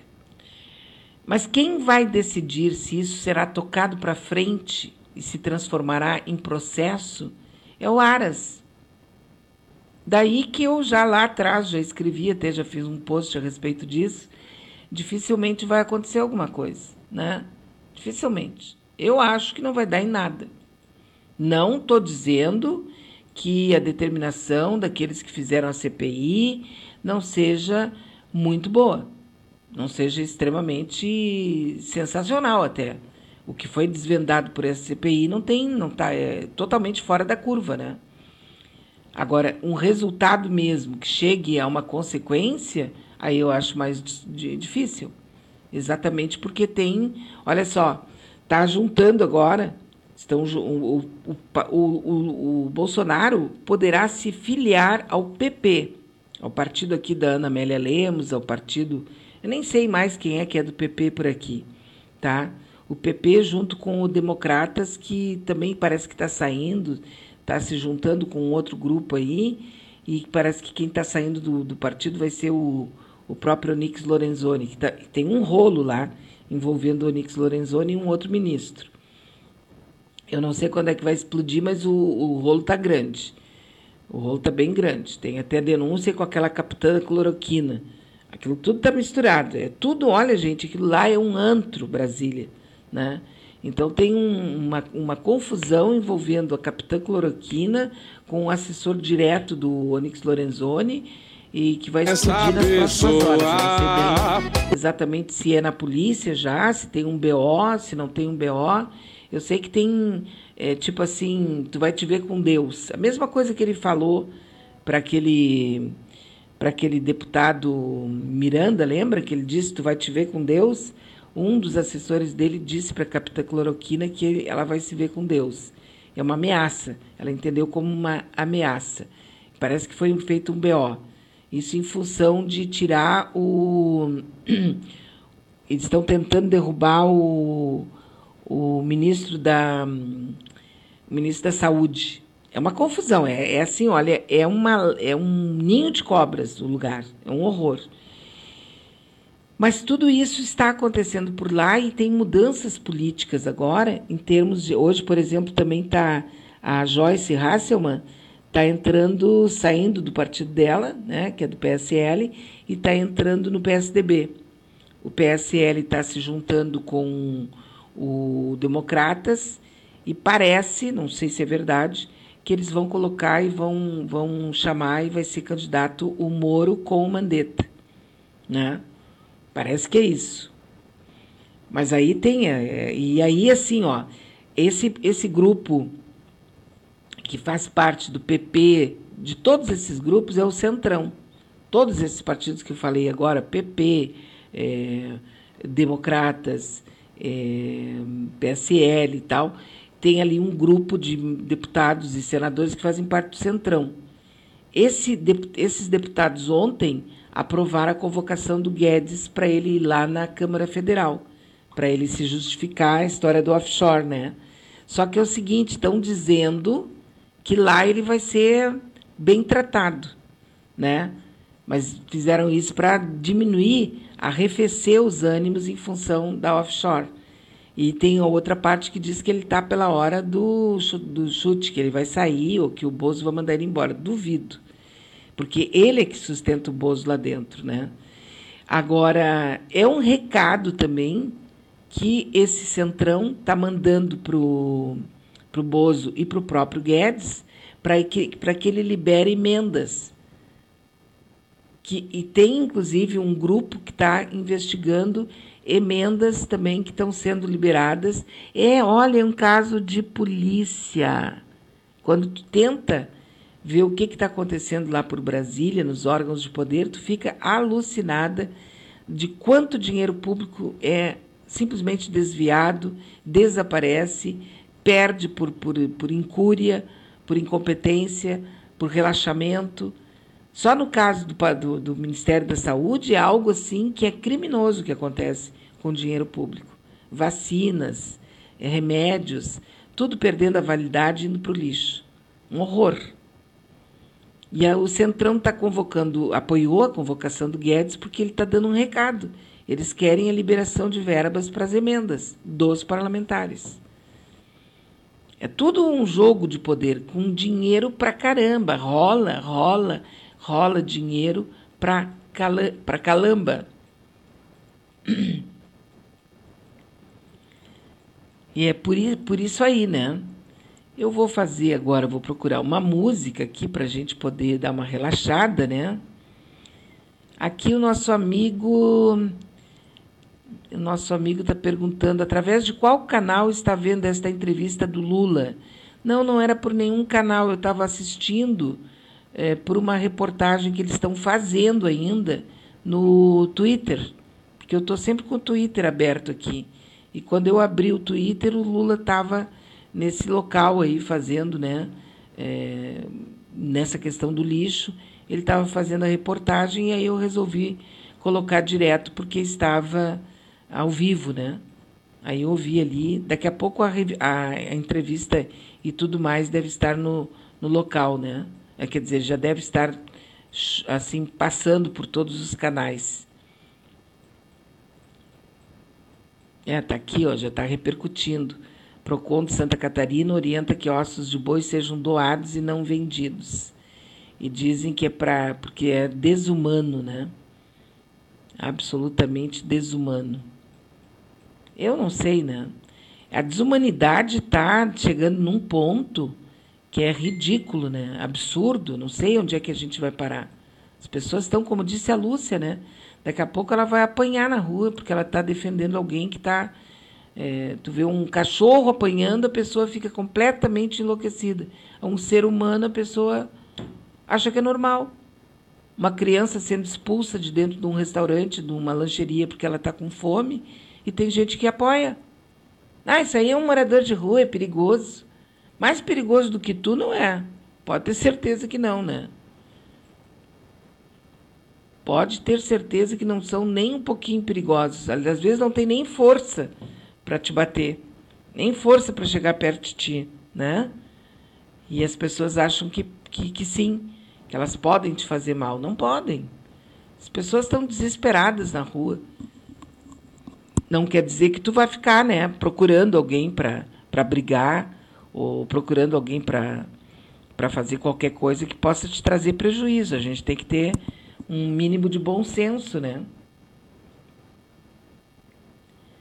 Cinco de 92 blocos de petróleo e gás são arrematados.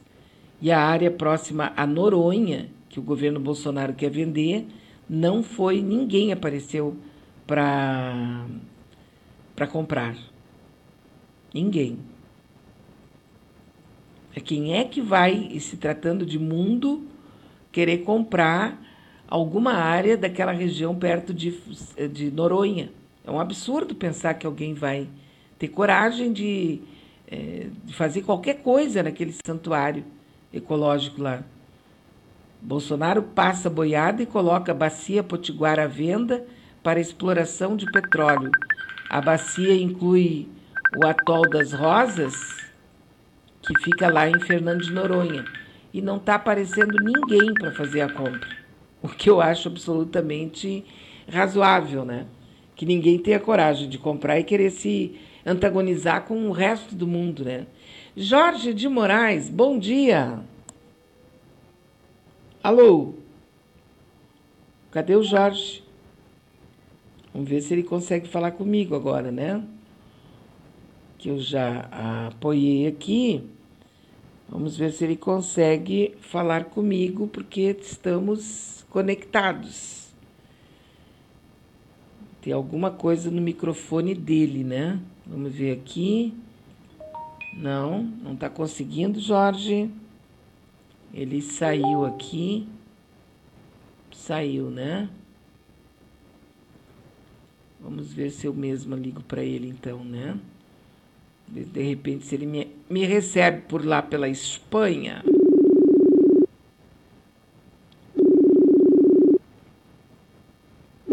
Tudo conectado, tudo certinho. Manhã de quinta-feira. Vamos ver se agora a gente consegue contato lá com o Jorge. Alô, Jorge. Alô. Bom dia. Boa tarde. Tudo aqui diz que nós estamos conectados, né? Tá vendo? Ó, ficamos muito tempo sem falar, não está funcionando o negócio lá. Vamos ver de novo aqui, né? Tentando a ligação. Jorge de Moraes, que tá aqui, ó. Ele tá me chamando, tô chamando ele, não dá um ou outro, né? Vamos ver se agora vai. Vejamos, deu uma falha aqui ao completar a ligação. Que doideira, né? É, gente, tá complicado aqui, não tá dando, Jorge. Vamos ver o que que vai aqui. Eu me lembro que quando a gente começou essas entrevistas era assim, né?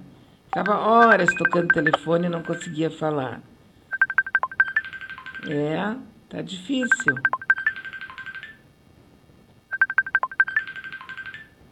Tá difícil.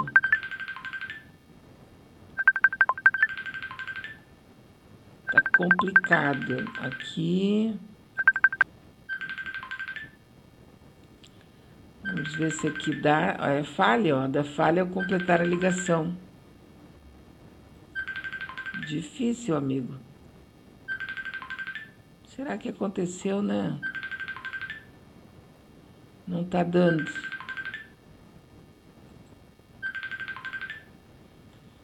Não está dando. É, só que é falha de completar a ligação. Não deu, né? Não deu pra gente falar. Que pena, eu queria tanto conversar com o Jorge, né? Vamos ver se vai dar daqui a pouco.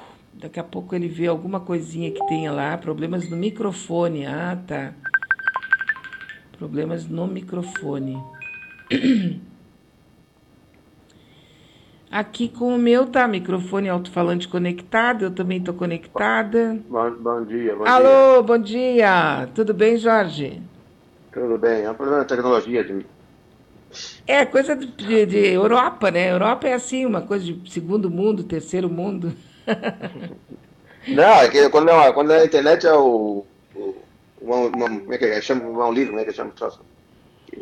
Pra ficar né, com as mãos. Aí não conecta com o celular, é um. Mas deu certo agora, agora a gente tá falando. Sim, agora sim.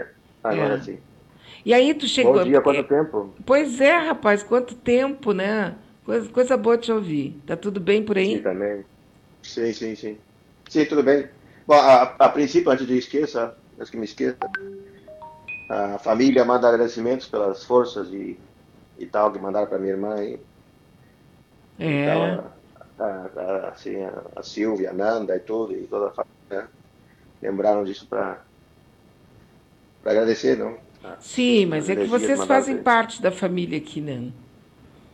Ah, ah que bem, ela já está já tá em casa, se recuperando, então já, Ah, coisa já boa. passou o pior. É, o pior já Uhum. passou, né? Sim, sim, sim, sim. É, bom, e aí, Jimmy, Jimmy, pergunta. Pois então, eu vou te perguntar, assim, uma cu- curiosidade que eu tenho é, de onde tu estás?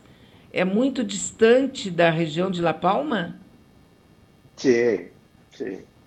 Aqui é, é o Mediterrâneo e La Palma é no Oceano Atlântico, é do lado da África. Bom, nós também, aqui também é do lado da África, só que no norte da África, né? Lá é o, é o oeste, como é que é? O leste da África, o oeste da África, uma coisa assim. Só que é, é uma distância grande, é um... Tanto que é... Da, da, da península que chama, né? Que é da, da, da, da Espanha para lá leva umas duas, três horas de, de voo. Opa, então é bem É. distante. Sim, sim tá, tá mais perto do, do, do, do, do Brasil. Tá na metade, metade do caminho do Brasil. Né? Metade do caminho do Brasil do que para a Europa. E Tá qual meio foi a expectativa que criou aí quando ele explodiu lá o vulcão? Bom, é que eu já tava, já, bom, já era esperado, né? Sim, já fazia um Até, tempo. pra- até sim, mas é mais ah, a expectativa maior é do, do povo de fora do- da, da, da- Espanha e da Europa que que que o povo daqui, né? Porque ali estão ali, então, é aquela vida deles já estão acostumados. Faz 50 anos que Deus estourou outra vez, né? E tal. né? E aí, claro, confusão saiu também porque eu, na Argentina e, e outros lugares eu colocava que era Palma de Maiorca, né? E aí todo mundo falava, ah, Maiorca. Sim, pois é. Aqui não tem vulcão. Sim, sim.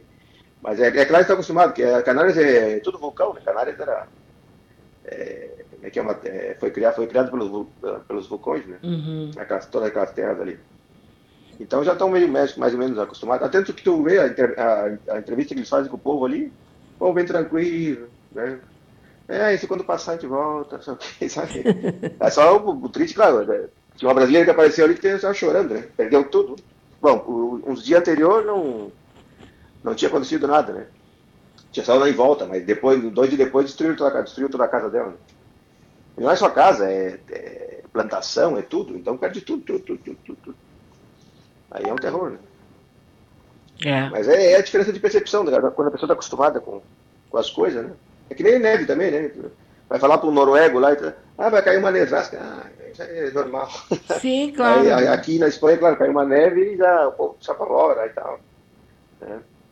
Mas como aquela No sul, região né, é uma norte, região propícia para vulcões e tal, tem um agora, por exemplo, que tá, explodiu lá no Havaí, é, que está realmente. Eu ontem estava procurando informações e vendo fotos e, e vídeos sobre ele, é uma coisa está.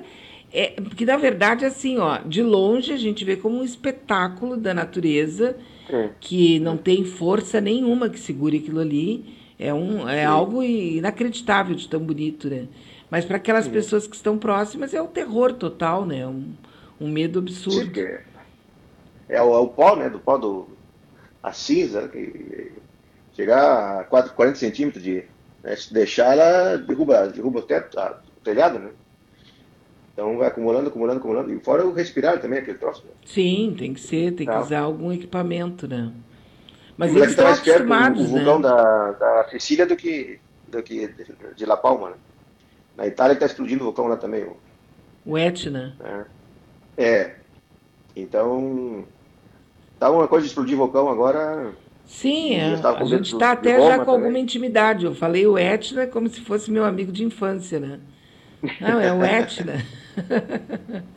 Dá não, um também explodiu lá também na, na- América Central, outro. O Vesúvio, é, todos eles estão.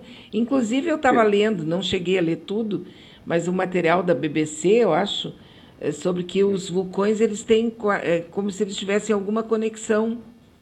Ah, hum. Pode ser. Porque como é, é, é o troço que está por baixo da, da terra ali, né, efervescência, né, a panela de pressão. Tem que sair para algum lugar, né? Agora, por que, que tem efervescência nesse momento é que não, né? Porque leva tanto tempo para explodir, né? Uhum.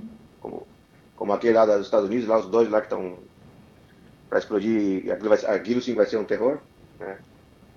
O Yellowstone e o outro, né? Sim. Mas, mas tu não sabe quando vai, vai- Que nem lá ali também, né, nas canais não sabe quando vai. Tá para explodir uma outra parte, né? Mas é aquele negócio, né? Estão naquela expectativa. Agora eu Mas estou o lendo é aqui, aí ó. aumentou já tamanho, Ah. né? Hum. Estou lendo aqui que o turismo de observação de vulcões está em crescimento. Olha que eu, esse é o tipo da coisa que eu jamais faria, sabe? Sim, mas só os repórteres que foram para lá, né? Foi toda a, a Record, a como é é, a Globo, e, né? e fora todo mundo inteiro, né? Mas tu vê, né? Vê como é que é o negócio. Quando a ministra falou isso aí, claro, ela falou de uma maneira, né? Aí já criticaram ela, mas assim, é a verdade, né? Vê como é que é, como é, que é o negócio, né? A mulher falou, oh, não, espetáculo, claro, ela, ela falou de uma maneira, né? Ah, já caiu, ah, o povo sofrendo, vai falar espetáculo, tu vê? É, é, é hoje em dia também. Não, tá difícil. Tu tem que cuidar muito do que tu fala, porque a crítica vem imediata, né? Sim, não, é, que nem estou conversando agora, tô falando do negócio da- da- das esquerdas aí, que- com as, o Lula viu uma foto, com o Freixo, né, e tal, um Uhum. encontro com o PSB e tal. Mas ele não sabe quando, e esse negócio também, né? Falar, ah, ah, os, ele tem- como é que é a esquerda, os esquerda. Tem um montão de robô ali, como é que vai saber o que não é robô, o que não é robô? Exatamente. é. E os falsos esquerda também, né? Tem esses caras aí, esses bandos de. de que nem pro, pro, pros, pros bolsonaristas, o, o Dória é de esquerda, tu imagina? o, o outro lá dos Estados Unidos, lá, o Biden é de esquerda. É, Vai trazer os caras de leite de esquerda, vai tomar banho de leite de esquerda. É, Não, sabe? Não dá, não dá pra aguentar, né? Esse, esse Sebastião Melo também apareceu como um homem de, de esquerda também. também Nossa. Ah, pelo amor de Deus. nossa, o pet tem aqui dos ricos de Porto Alegre. Sim, tem gente que acredita nesses caras ainda. É, brincadeira, Não né? pra- É que agora com Não, essa internet está difícil, viu, Jorge? A gente já Sim. falava disso, acho que há uns quatro anos, né? Tá difícil. Ah, sim. É, e está cada vez mais confuso. Tu tem que ter muito cuidado na internet, usar muito Sim. pouco. É, tem pessoas que usam porque trabalham com a internet, né? No caso aqui da Manaus, nós não existiríamos se não existisse a internet. Mas isso não significa que eu tenha que usar a internet para fazer coisas erradas ou coisas que possam trazer prejuízo para outras pessoas, compreende? Essa é a questão, Sim. porque a internet em si é um avanço tecnológico maravilhoso, né? Sim. Sim, mas tu sabe que esse é um, um, um dos conflitos um dos problemas que foi criado também e fomentaram muito uh, dos humoristas e, e, alguns artistas com a esquerda foi isso, né? Essa identitarismo, esse troço, toda essa maneira de falar. O próprio Benedito Siqueira mesmo, que é um baita um comunistão, né? Ele estava falando ali, ah, o cara não pode falar mais nada, o cara ficar falando uma brincadeira aqui, já, já, já de pau na gente. Vê, um cara, um velhão, né? Acostumado com o cara. Sim. Um homem com 70, 80 anos, tá acostumado com ele. Ah, negrão, bicha, puta, não sei o que e tal. Claro, aí tu fala isso, negrão, ah, toma um cara de pau, não pode falar isso, não sei o que. Ele, ah, sabe? Sim. Nós estamos morrendo, estamos passando fome aqui para preocupar com o que eu digo. Ah, eu, passo, eu, tô, palavra, eu tô nessa vibe aí, não. Eu falo mesmo, não gostou, então não escuta, não, não faz, não, não fala. Eu não tive intenção nenhuma de. Agora, claro, a coisa que é preconceituosa a gente tem que evitar, porque nós passamos durante séculos aceitando como natural o preconceito. Então, debochado rico, debochado pobre, debochado vesgo, debochado negro e tal, a gente tem que evitar o máximo possível. Agora, no meio de um assunto, tu dizer, bah, negrão, tudo bem, não sei o quê, não tem nada a ver, né? É uma expressão. Mas esse, é, esse é um negócio, até por, por, por, por ter uma coisa aí, de, de amigo mesmo, né? Que tu chegava, ah, legal, não sei o que e tal. E os caras, né, é outra. É que nem os próprios, entre os homossexuais mesmo, né? Aqui toda hora tá chamando maricão, maricão, sabe? Uhum. E, e, eles assaltam assim, sabe? E não, não uma ofensa pra eles, pra eles é maravilhoso, sabe? Sim. E claro, eu, ah, tá falando, tá falando maricão que é ofensivo. E Ai, eles, ah, marica, maricão. Sim, sim, sim. Mas, é, é, quando tu fala com carinho, é, é, também as pessoas não percebem, mas quando tu fala, que nem o Miguel Scott diz aqui, né? Ah, homem quando se encontra, ah, filha da puta, como é que tá, tudo bem, sabe? E aí outro, sabe, claro, se tu vê, como é que tá as caras xingando, mas não, isso é aquele negócio, né? É aquele jeito brutal de ser, né? É o jeito brutal, é, animal. Sim, sim, mas é, elas se transformam no, em ofensa, tudo, né? É que tem pode. que ver, a, a, a, pessoa pode chamar de bonito, pode estar te ofendendo, né, tia? Pode estar debochando. E aqui, aqui né? chama guapo, né? Às vezes chama guapa como ofensivo, né? Aí guapa, sabe? Fala com. Uhum. Sabe? Tu, tu fala, é uma palavra bonita, que é bonito, mas só que tá, chamando, tá, tá xingando a pessoa, tá, tá dizendo porcaria que tem, né? Sim. Então, é, é, esse negócio da interpretação de texto também, e no escrito também é terrível. Né? Acho que eu, por isso que eu um pouco deixei um pouco de. de, de tava sem vontade também de. Apesar de. juntando tudo, né, com a falta de tempo e toda essa história, né? É que tu perde a vontade de falar, porque tu tá falando uma coisa, daqui a pouco o povo começa a retrucar com besteira, tipo, tá, que tá, perder tempo. Olha o que está acontecendo no mundo aí. O cara preocupado com uma palavrinha, com a história, que, ah, que que tu falou. Ah, sabe? Tem que ver o, como é que é o, o troço mais profundo, né? O que está acontecendo de verdade, não é uma besteira, é bobagem de criança. É, é, que, é que a gente, tá, a gente saiu de um, é é? de um período vai, assim, Jorge, nós saímos de um hum. período em que hum. não existia limites e passamos imediatamente para um, um, um, novo tempo onde tudo está errado, onde tudo tem que ser, não pode ser dito. E a gente tem que encontrar o balanço do bom senso, o balanço do meio termo, né? o balanço de a pessoa quando fazer, que essa é a parte que eu acho mais é, competente, boa, quer dizer, quando a pessoa faz, comete mesmo, de uma maneira é, pensada, ela deveria uhum. ir para as barras dos tribunais. Ela deveria ser Sim. sofrer as consequências uhum. jurídicas. Uhum. Entende? Uhum. E aí as pessoas iriam criar um respeito pela coisa. E não simplesmente Sim. agora tudo que tu diz é, é cerceado, né? Olha, quem está mandando um abraço aqui para ti é a Maria Lúcia Sampaio. Está dizendo que é muito bom te ouvir. Né? Tá com saudade aqui de ti. E, e os amigos que estão aí na nossa no nosso. Eu não vou falar nomes porque senão vai faltar alguém depois. Ah, não falou em mim. Não, não, não, não, não. Pode. Se alguém me mandar aqui, eu estou mandando também, né? Sim, ah, a, Senão estaria a Vera, né? A Lúcia, o Coelho, né? O Henrique, o, o gordinho churrasqueiro, né? Exatamente. Gordinho Haroldo, que agora churrasqueiro tá é bom. envolvido, agora o Haroldo, que é um político importante lá no Nordeste, né? Ah, tá muito bonito, Haroldo. O que, que aconteceu com ele? Ele tá magrinho, né? Pois é, É. rapaz. O que que foi que aconteceu? Rejuvenesceu, sabe? Sim. Olha só, o, aqui a, a nossa amiga está perguntando assim, a, a- quem é a nossa amiga que que está perguntando que eu, eu abri aqui sem ver quem é. É a Silvia. Ela pergunta como é que foi a visita do Melinho e do Leite aí. Diz que jantaram até com o rei, é isso? Eu nem, nem, nem, nem vi nada disso aí. Não, eu também não. Eu não vi, não vi nenhuma notícia de que esse cara. Eu também não. Não vi nada. Me manda o print aí, Silvia. Eu não, Eu até não vi buscar mesmo. aqui se, teve, teve algum encontro do. Do Melo e do tá Leite muito- lá, os dois juntos, eu acho que não. Tá muito fake news também, esses caras, né? Eles É, inventam história tem também, né? muita- é, De tem repente encontrar com algum partido aqui de direita aqui e dizer que encontraram com gente importante. É verdade, Cadê? né? Cadê? É, governador.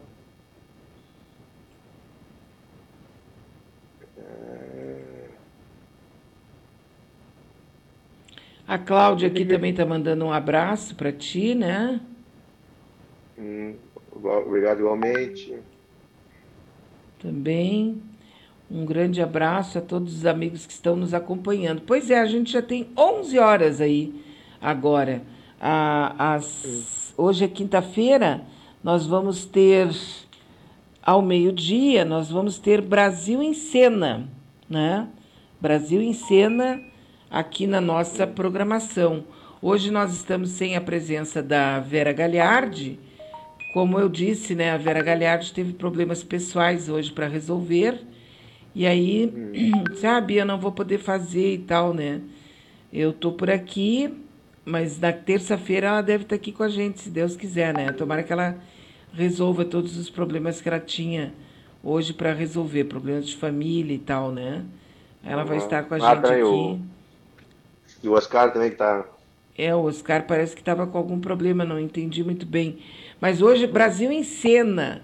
Vai ser com o Petrônio Pereira de Souza, Laércio Carreiro, Marcos Buri, o Roberto Prado, Renato Weisbich e o Celso Maldoz, é, a partir da- do meio-dia. Eu sei que tem mais uma amiga também, a Selene, só que eu estou sem o nome dela agora aqui, né, que vai estar conversando com eles a partir do meio-dia na nossa programação no Brasil em Cena. Muito bom, né? Não tem nada aí, né, do Melo e do. Não, é um encontro, mas é um. É, é aqui. É, foi no dia 5 de outubro. Inovação. É um encontro de, de empresários, inovação business. Aparece aqui e tal, aí. pra- Ela está Ah, dizendo que Sebastião levaram um vinho gaúcho. Hum? Levaram um vinho gaúcho e um pandeiro de presente para o rei. Ah, Não tenho Aqui notícia. só- aqui só fala Sebastião Melo. Né? E Ah, Que beleza, né? Tá aqui, ó, bastidores da viagem comitiva gaúcha Madrina Pampa. Lá, né? Eu Ali, sei Eduardo onde é Leite, que fica do isso lá em... Ah, na região de Madrid. é para comer uma paella, para tomar um vinhozinho espanhol. Isso aqui, ó, tá aqui, ó, os detalhes, ó. É, a comitiva governamental do Rio Grande do Sul concluiu a primeira parte de uma agenda de negócios na Europa. Ontem, o governador Leite, o prefeito de Porto Alegre, secretários e parlamentares deixaram Madrid rumo a Barcelona, na Espanha, onde estão previstos encontros e visitas a iniciativas na área da inovação e da infraestrutura. Hum. Que beleza, né, tia? Fazendo festa com dinheiro público. Que maravilha. Sim. Aí chegou o rei da Espanha. Quem que, são esses caras aí? Ah, são trouxas que vieram. vieram tomar vinho grátis aqui. É, É, e vender a- vinho. Já, já venderam, já entregaram para nós a telefônica, agora quer entregar água também para nós. Ah, tá bom, legal. É, exatamente. Sim, agora vão entregar para nós a, a água e o banco do. Dá um Santander ossinho, dá o um né? ossinho pra essa cachorrada lá. É. Não, Santander que comprar o Banrisul, né? Imagina. E a, e a água é. Tem a negócio da Madrid aqui, tem uma empresa de Madrid, que é do, do Aham. governo do estado, do- que também é. Que é a água é do estado, né? Do, de, de, de Madrid, daquela Sim. comunidade, né? Então, quem sabe até vamos vender por quê? Porque eles são um bando de, de direitistas asquerosos ali também em Madrid, né? Sim. É, esse, é, É, que bom. mandar um beijo para Fernanda. A Fernanda que nos mandou aqui a, a- o print do correio com a notícia dos Uhum. bastidores da viagem da comitiva ah, do Pampa Gaúcho, né, em Madrid, na Espanha. Mas que beleza, tia, mas que coisa, sério. Ah, quem está mandando também um abraço para ti é a Maria Helena. Eu quero mandar um abração no Jorge. Estou com saudades. Estou feliz em escutar a Sim, voz também, dele de novo. Bons tempos de encontros. Eu acho que ano que vem vai dar, né, Jorge? Sim, sim, se tudo der certo, sim, mas tá por aí. Então, né? Se tudo der certo. Sabe que quase 50% dos municípios já não tem nenhum caso de morte eh, pela Covid, né? Hum. Que coisa boa. Eu estou muito feliz com isso, assim. Eu acho que a gente tem que É, continuar aqui, né? usando máscara, continuar o distanciamento, né? Mas a gente já pode começar a pensar em outras coisas, sabe? Por exemplo, agora dia 24 de outubro, Uhum. nós vamos fazer um pequeno passeio em grupo já. Eu já fiz, né? Eu Ah. já fui na serra, eu já fui na praia, né? Uhum. O pessoal, a Sheila faz os passeios, eu já fui. Mas agora parece que vai um grupo nosso aqui também da Manaus. E nós vamos ir a um café colonial, não sei bem aonde, dia 24. Uhum. Já tem um grupo bem bacana nosso aqui, que a gente vai em Que grupo. bom. Claro, todas velhas, uma distante da outra, né? Sem de, de Sim, um metro máscara e pouco, né? Uhum, uhum. De máscara, se cuidando bastante. Mas eu tô doida para fazer isso, sabe? Tô precisando. Vacinado, né? A Rosane Ville também manda aqui que bom sintonizar a Manaua e ouvir o Jorge. Um abração. Obrigado, igualmente um abraço. É bom, é muito bom. Uhum. Não, e, e, assim, ó, eu estava pensando também. Outra coisa também que, que também estava esperando também passar um pouco essa. Que eu estava tão indignado que eu sou capaz de falar uma, era capaz de falar uma besteira e acabar sendo processado ainda. A rádio se processando, porque dá tanta raiva ver esses loucos aí, né? Ah, Fez aquela CPI, aqueles babaca ali, aquele cara, o Rogério ali, Rolex, né? Uhum. E tal, ah, defendendo o defensável, né?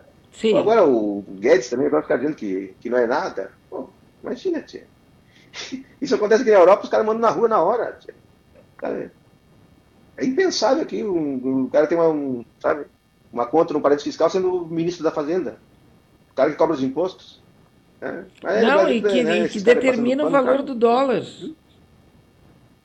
Sim, sim, claro. O cara que determina o valor do dólar com uma Uhum. conta num offshore, aonde o quanto mais o dólar ficar caro aqui, mais ele ganha lá.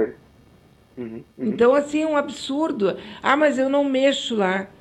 Desde 2018 eu não tirei, não fiz nenhuma retirada, mas está crescendo. Era 30 milhões, agora são 51 milhões que ele tem lá. Sim. Não, mas o, o, o caso é que os caras não pagam imposto, né? Que nem, É. tá, que nem eu vi a, a parte que disse, né? Ah, que o, ah, foi o Ricardo né, que falou, né? Que se, se dividisse o dinheiro e tal. Claro, a gente fala isso aí, fica, ah, tu quer dizer que é o dinheiro dos, dos ricos? Não, se eles só pagassem os impostos que tem que pagar, já, era, já, era- já bastava. Se eles pagassem o imposto que tem que pagar, não precisa tirar deles. Só paga o que tem que deve, o que deve, já o, o país viraria um montão. Sabe? Mas os caras só negam um montão de dinheiro, né? né, o, né, agora descobriu aí o, né, o velho da Ravan aí, né, o, lembra, né, né, o, o cara aí. empresário É. esse, 170 milhões em, em offshore durante 16 anos. Nunca E, pagou e um devendo, e, e devendo 100 milhões pro Brasil. É uma vergonha, né, tia? Pois é. Aí os caras dizem, ah, não- E aí, tu sabe que mais de imposto, 80, tem 80 milhões, eu não sei quantos, mi- 80%, uma coisa assim, de pequenos, assim como eu, como muita gente que está me ouvindo, que paga imposto de renda, eh, caíram na malha fina. Eu não caí, né? Porque não tem como cair, mas enfim. Ah, o cara que ganha ali uns 40 mil por ano, Sim, e que paga imposto de renda, ele cai na malha fina. O cara ganha 100 milhões por mês e não cai na malha fina nunca. sim. Não, mas, e, e- eu não entendo pra que tanta, ansia- tanta ganância, né, tia? Não entendo. Pô, o cara.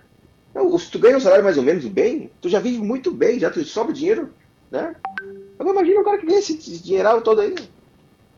Cara, ele paga, se ele pagasse o imposto direitinho, não, não, não fazia mal pra ele, sabe? mas não, o cara quer acumular, acumular, acumular. É. É uma coisa de louco, né? Hum, E pra reclamando de tudo, né? Antes que eu esqueça, Sim. gente, hoje, hoje às 15 horas, com a Leia Leite e a Vera Lúcia, nós vamos ter a Rejane Verardo, vice-presidente da Cooperativa de Artesãos aqui do Rio Grande do Sul, e vai falar sobre o Salão do Artesanato Gaúcho, que está acontecendo lá no Largo Glênio Pérez. Pô, agora eu descobri por que que tá aquele, aquelas barracões lá. É, o Hum. Salão do Artesanato Gaúcho. Vou ir lá, porque eu adoro esses salões, sabe? Uhum. Muita coisa bonitinha. Eu não consigo fazer nada daquilo, eu tenho uma inveja mortal, né? As pessoas conseguem pegar um pedaço de qualquer coisa e fazer algo bonitinho. Eu não consigo. Não, não é só isso aí também, é o pessoal que faz a decoração também, né? É. Eu impressiono como é que, como é que os malucos chegam e, e transformam. E pegam tudo que está né? ali, né? E, e, e- e colocam tudo tão certinho, sabe? Que ó, a minha filha Sheila tem isso, né? Até parece que ela está procurando ali, vai fazer um, um, um curso de design de interiores, porque ela tem uma tendência, sabe, a organizar uma sala, uma, um, qualquer coisa. Ela pega o que tu nem sabe que tu tem e deixa tudo bonitinho. E ainda fala aquele negócio, né? A cortina está conversando com o sofá. Ah, eu de quê? A cortina está conversando com o sofá? Mas o que, que é isso, né? Aqui, ó, a Daniela também está te mandando um abraço. Um A abraço também. Castro, um abraço para A ela, para ti. Ah, sim. Obrigado. A Cláudia Até já metade falei, do né? dia, né? Não... É, não pode desaparecer assim para sempre. De vez em quando tem que dar o ar da graça. É. Não, é que foi uma, uma- Não, é que ano passado foi brincadeira, né, amigo? Olha, ano passado foi foi difícil. E esse ano eu tô abestalhada porque tu vê, nós já estamos em outubro. Nós estamos a 80 sabe. dias do final do ano. O ano passou que foi um doge assim, né? Passou voando. Eu tive aquele Uhum. agora- Covid, aquela coisa toda, nem sei como é que tudo aconteceu, sabe? Então foi um ano que parece que, que não aconteceu. Também isso aí, né? Também muito tempo tu ficou aí, e agora é, menos tempo de, de horário por causa da né, operação e tal. E também tem muita gente também aí, né? o bom, né? Agora tem bastante É, graças a Deus, tem bastante gente. E, e graças isso. a Deus também que eu não fico todo esse tempo, né? Porque para mim é muito bom e para quem está ouvindo também, né? Uhum. Aí nós temos aqui hoje, não está conosco aqui, uma pena, é a Vera Galiardi. Uhum. Amanhã nesse horário vai estar o Oscar, né? Uhum. Nosso querido Oscar, que eu não sei o que, que houve com ele, porque ele disse que se recuperou. Coisa boa, né? Que ele se recuperou. Parece que ele Não, achou mas que também com tá o, Covid. o, o clima também, né? Tá frio e, e quente e frio. De repente tá com a garganta, né? Ah, ele É. teve problema de garganta. Ah, não, pode ser. é, Aqui também, agora começou a esfriar um pouco, aí tem um solão, daqui a pouco vem uma nuvem e dá um vento frio, então tu não sabe quando é que. Né? Curta tá Ah, frio. tá. Fora Olha- também a, o outono, né? Que traz a, pólen, os troços, né? É, pode ser isso também, alergia, né? Muita gente tem Sim, isso. tem. Olha, gente, aquilo que eu falei mais cedo já está repercutindo aqui, ó. O João Lopes Araújo, chefe de gabinete do Ministério da Saúde, acusa Maiara Pinheiro e o ministro do Trabalho, Onix Lorenzoni, de conspiração para derrubar Queiroga. Tá? A Secretaria de Gestão do Trabalho e da Educação na Saúde, a secretária, né, de Gestão do Trabalho e de Educação na Saúde, Mayra Pinheiro, conhecida como Capitã Cloroquina, registrou um boletim de ocorrência contra o chefe de gabinete do ministro da Saúde, João Lopes de Araújo Lima. De acordo com a reportagem, Maiara disse que foi ameaçada de, acusar, de acusada, ameaçada e acusada injustamente por João Lopes através de conversas por aplicativo de mensagens. Eh, nas mensagens, Lopes acusa Maiara e o ministro do Trabalho, Onix Lorenzoni, de agirem em conjunto contra o ministro da Saúde, Marcelo Queiroga. Lopes alega, inclusive, que a capitã Cloroquina não é leal ao ministro. Segundo Lopes, não é só Maiara e o ministro Lorenzoni eh, estão mancomunados em uma trama para retirar Queiroga do poder, mas garantiu ter todos os nomes dos envolvidos. E ele ameaça Maiara e diz que ela vai ver a mão de Deus sobre ela. Uh, Não, os caras têm um contato direto com Deus, né? sim, sim. pra- só pra ele. né? Não, mas eles já começaram a se bicar entre eles. Viu como é que quando começa a, a ruir aí, a, né? Já já estão brigando entre eles, os caras já querem tirar o, o, o Guedes, já porque sabe que com o Guedes não vai dar, né? Então, cara, agora começa as cobras, né? E aí, estão dizendo, contra- inclusive, contra que o Guedes vai cair. Ai, o Guedes vai cair. O Guedes vai. E, claro, imagina ele com todos os milhões que ele tem, ele vai cair e vai direto para Miami. Vai cair direto em, sabe? Nos melhores lugares do mundo, cheio de dinheiro. Não, mas eu digo entre eles que estão que estão agora se, se bicando e se picando, né? E, Sim. E- e se destruindo entre eles mesmos, né? É, claro, como construir tudo na, na- mentira, construir tudo assim, né? Na, na, na inveja e na, né? na- nas coisas ruins mesmo, tudo negativo, né? Tudo que eles falavam, né? Não sei o quê, e buscaram e buscaram e buscaram conta de Lula, de Dilma e não encontraram nada, né? Nada. Em offshore nenhuma. E Nada. E, esse- eles que têm offshore. Né? E, e pode ver que são todos que aparecem aí, são, sabe, todos que aparecem como moralista, como da moral do, do cidadão de bem, estão todo enrolado com um montão de porcaria, né? é ridículo, né, tia? É, eu, eu, o, o próprio Rio Grande do Sul mesmo, né? A gente conhece que é, que é a- o pessoal da aldeia, né, tia? Por isso que como é que, o povo- como é que o povo caiu no papo do leite. sabe? Todo mundo sabe quem é o leite, quem é o, o Lorenzoni, tem esse, esse povo aí tudo, né? É, não sei, ficou a mente nublada, aconteceu. Não, tem, não entendi o que aconteceu. O povo esquecer tão fácil os troços. Quem são eles? Né? Que nem agora a junção do né, o PFL, que é o DEM, que agora vai ser União Brasil com o PSL. Estão tentando outra vez, né? É, e pior que União Brasil e Aliança Brasil tem muito nome parecido, né? Eu acho que tinha que ser Arena, tu não acha o nome? Claro, voltar, voltar ao Aliança DEM, Renovadora não, Nacional. Para que botar a. União do Brasil? União do Brasil, novo partido. Que não... Vai ser o maior é, partido, né? né? Vai ser o maior partido agora. A União do Democratas com. Aliás, o, o Lula. O Lula. O Onix está brigando porque o Onix quer que eles aceitem o Bolsonaro como candidato. Mas claro, essa é a ideia. União, União- Aliança, o quê? É o candidato ao Bolsonaro. o nome o nome é parecido. Não, estão, claro, estão brigando o PP do Lira e o outro para. Claro, eles querem ele, né? Que é o. Tem voto, né? E o resto não tem voto, né? E os caras estão ali para isso, né? Para se completar, né? É, O Lorenzoni tem o filho dele que já está, né? Meritocracia, né? Sebastião Melo também meritocracia, também com a Sim, filha. o tem na- meritocracia. todo mundo. Não, o filho é do. tudo- O Sebastião tem um, um vereador, o filho dele é vereador, por total meritocracia, né? E a filha também tem uma, eu acho que é secretária, né? Alguma coisa assim. Uhum. Não, mas agora pensando nos jornalistas, né? Esses caras que, que passam um pano e tal, né? O, o, o Reinaldo Oliveira é muito malandro, ele já viu, já, já viu a jogada e já tocou, antes já se adiantou. E ele continua ainda dando, dando os toquezinhos, né? Para os caras para ver se, né? Ele é muito esperto para esse negócio. Né? Agora tem muito babaca aí, né? Que, que, que nem eu, eu, eu vi na, na, na, na Bandeirantes, né? A mulher criticando o Guedes, criticando o Bolsonaro, uma Regis ali, uma radialista qualquer, se fosse ainda, né? Um grande né, nome, mas sabe, aí tava ali falando, daqui a pouco ela falou, não sei o que e tal, ah, comentou, e começou a dar pau no, no- nos direitos trabalhistas, né? Que tinha que ter as reformas. Eu, que- uma trabalhadora que dá uma empresária, sabe? Querer reformar mais ainda, tirar mais direito ainda. É. Não dá para entender. Uma Mas coisa é louca, que é, Só que ganha um- para manter o um trabalho, para manter o emprego, tem que ser assim, né? Ah, mas é muito rastejamento, pelo amor de Deus. Ué, mas uh, o pessoal acha que aquilo ali é um rastejamento só para uma pessoa, né?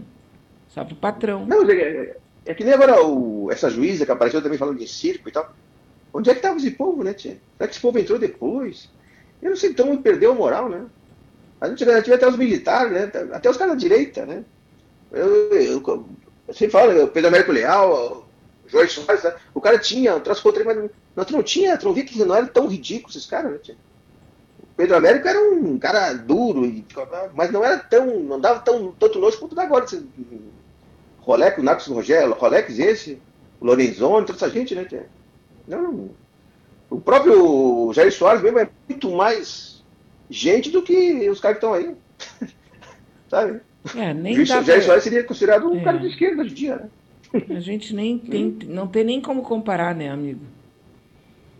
Na mas é nossa ser degeneração, eu tenho certeza que, assim como acontece aqui, acontece no resto do mundo. A degeneração do, da qualidade de quase tudo foi muita coisa, né? Em termos Sim, tecnológicos, a gente né? está avançando barbaramente.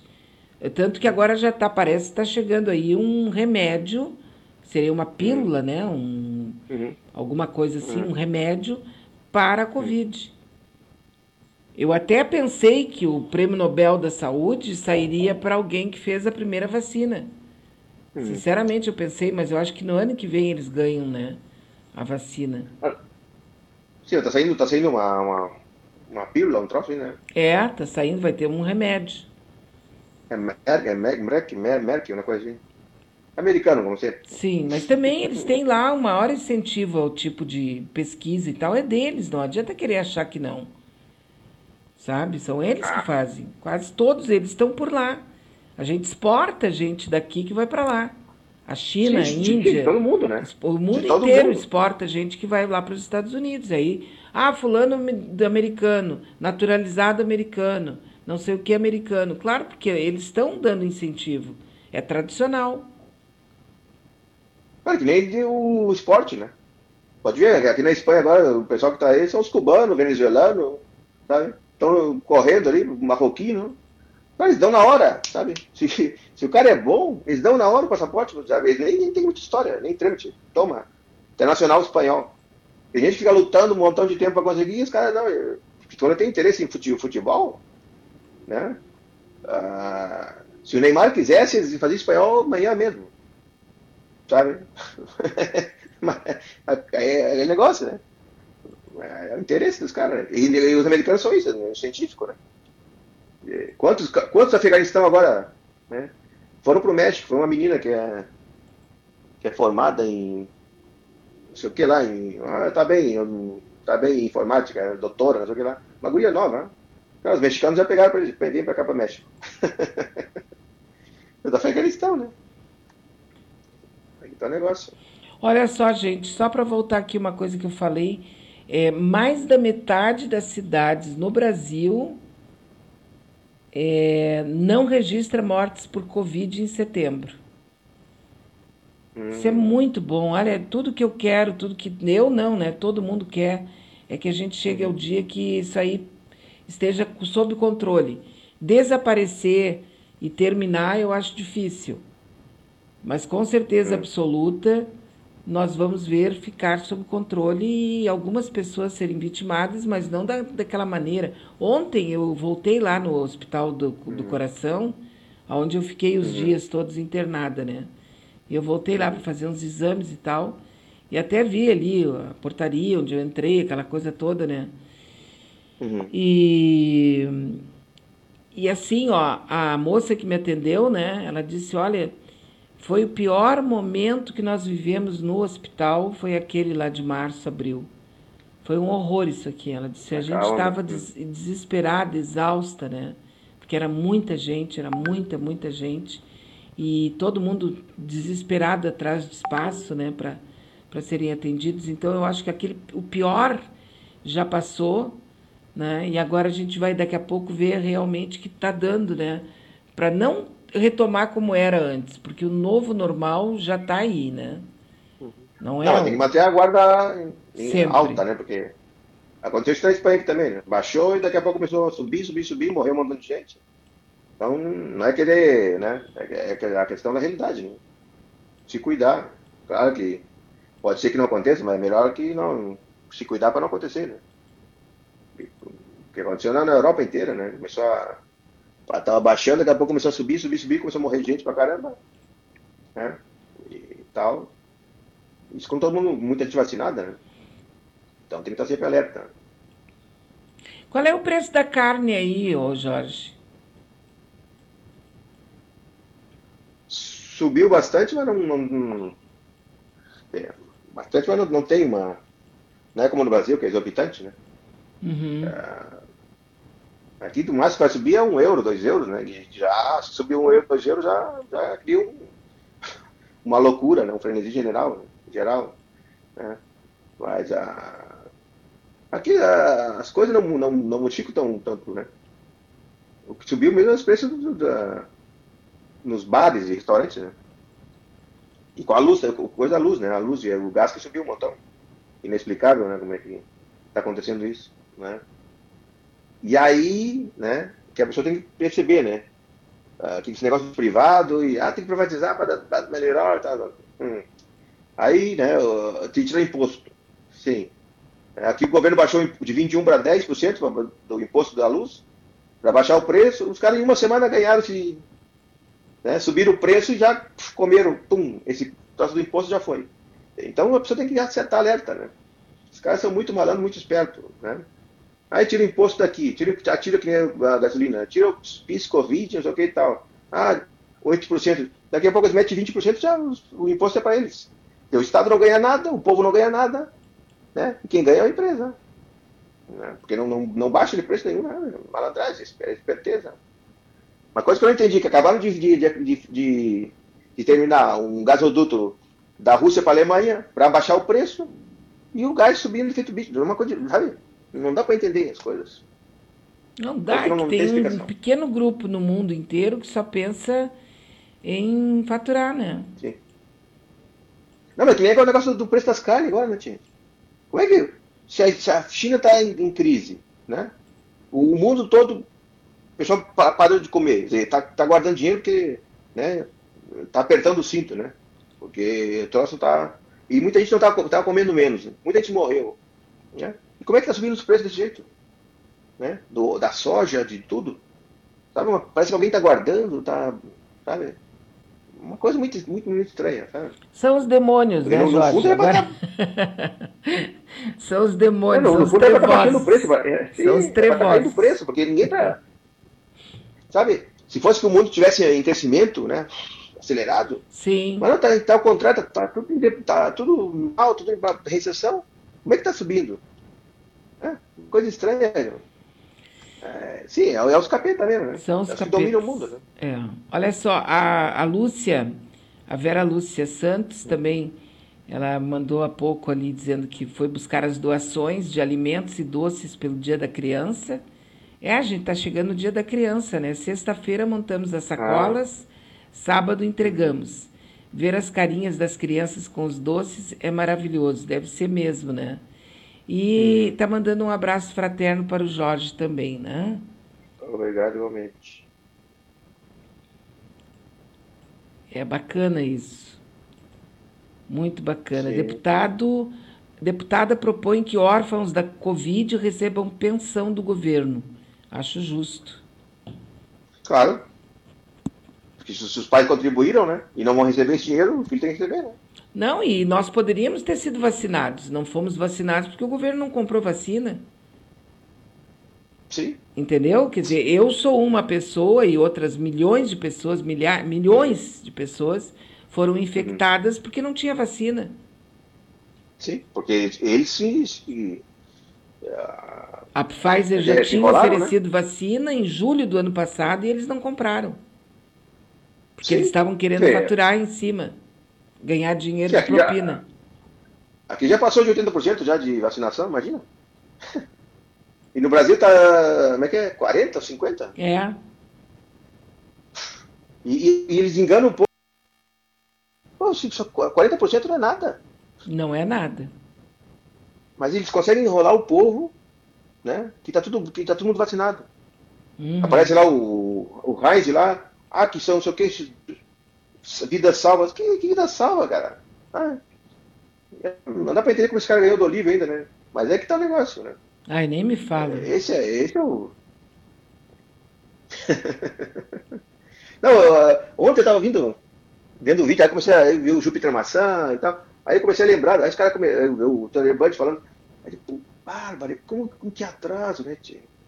Ah, o, cara, o cara falando uma moda, ah, o rock gaúcho, Porto Alegre, os paulistas, sabe, falando assim, sabe, o que era, né? A, jornalistas, artistas gaúchos que, né, que influenciaram, né, o, o Brasil inteiro, política também, né? E agora estão tudo aí com esses Leite, Sebastião Melo, só essa onde Lorenzoni, como é que... música também, que, qual, é, qual é o músico hoje em dia que, que seja um expoente? Então, como é que estão recuperando agora, descobriram em Lisboa? Tu mas que, que marasma, né, Tia? É, é Porto Alegre muita... em cena, então aquela cultura que tinha antes.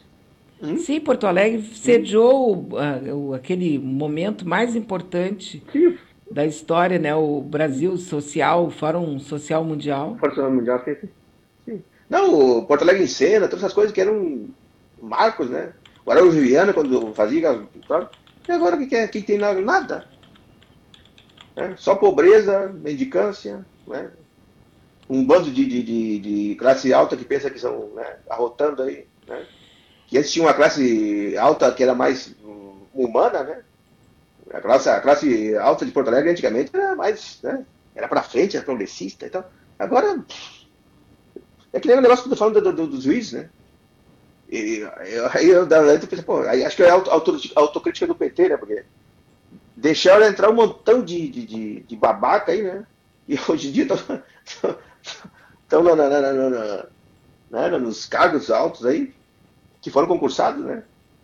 Porra, como é que pode ter. Não dá para entender, sabe? O que tem hoje em dia, cada um que tá falando, pô, como é que esse povo chegou? Como é que passou um concurso louco? Como é que foi? Como é que foi? Ou, Isso é. Os milicos mesmo, né? Os militares, né? Agora desapareceu, né? O, é que é o, o Heleno, né? De vergonha desapareceu, já não fala mais nada. Não, não mas ele está em todas as, as, Ele está bem quietinho, mas ele está em todas. Está ganhando grana dele. Aqui estão me perguntando não, não, se eu estava brincando pela postagem que eu fiz lá no Twitter. É que eu fiz uma postagem no Twitter hoje porque eu gostei de uma ideia que eu li em algum lugar. Hum, hum. Né? Fazer um reality show para escolher a terceira via.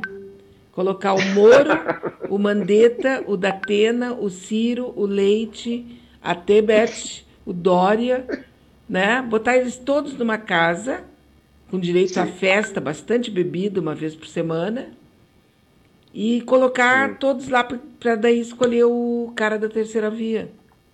Ah, o que vai ser. Uhum. Nós não estamos na era do espetáculo? Seria bom. Não seria genial colocar para escolher, porque a Globo está desesperada atrás da terceira via, não tá? Ah, tá, sim, então. Então, então lá, pega, bota todos lá para a gente descobrir. O povo vai descobrir qual deles é o melhor. Até pensei numa coisa. e deixar os facão também. os facão também. Casa. Olha aqui o Olavo. cachaça e facão lá sobrando. Um, um dos meus amigos ali do Twitter propôs que o Danilo hum. Gentili tinha que ser convocado também. Sim, eu devo ter esquecido alguns nomes ali, né? Hum. Uhum. Sim. Não, mas eh, será que é culpa da internet também? Tô falando isso aí, né? Agora pensando nisso aí. tu vê cada coisa no YouTube, como é que pode esse cara ter audiência tremenda? Um babaca imbecil.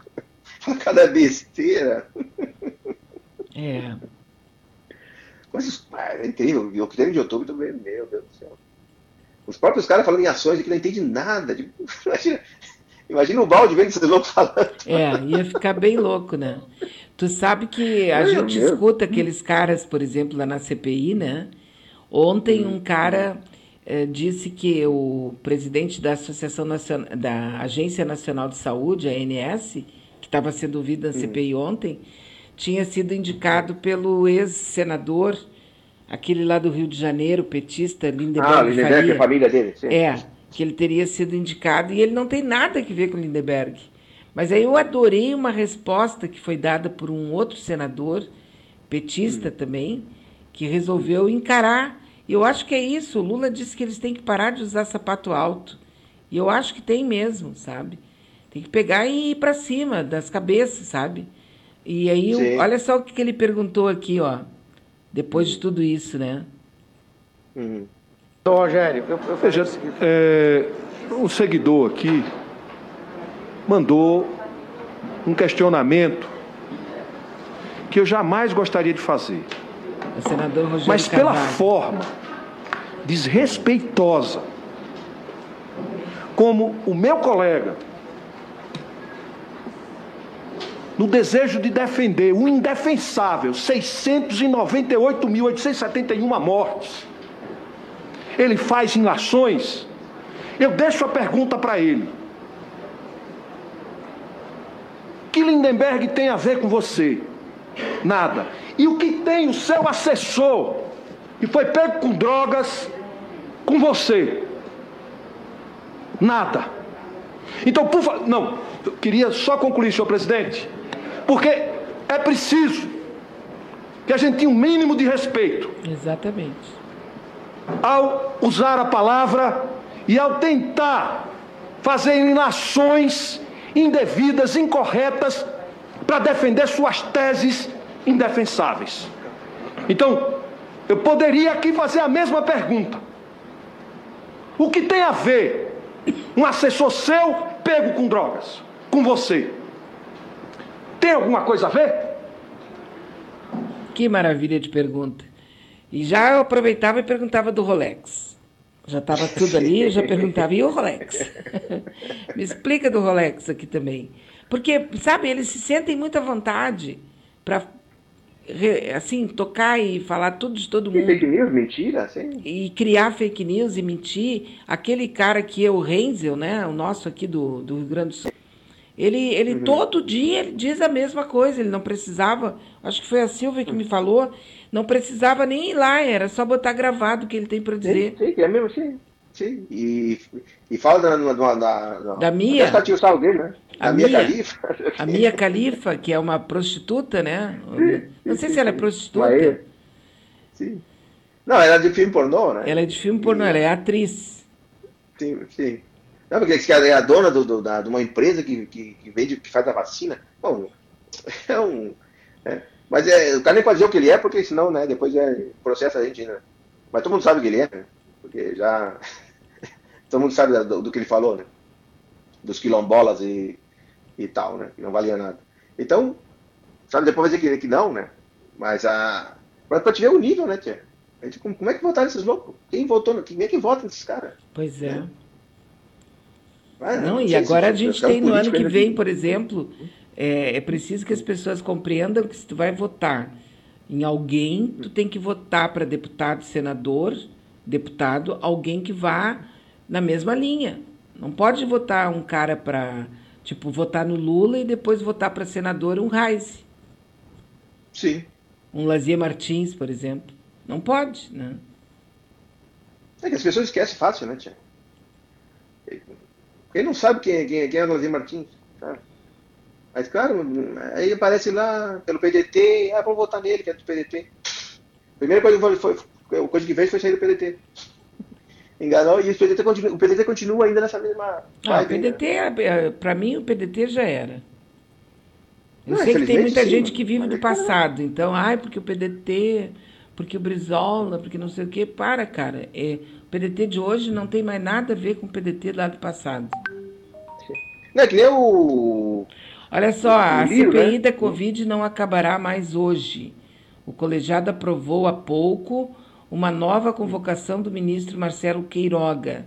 A data para ele falar à comissão pela terceira vez ainda será definida.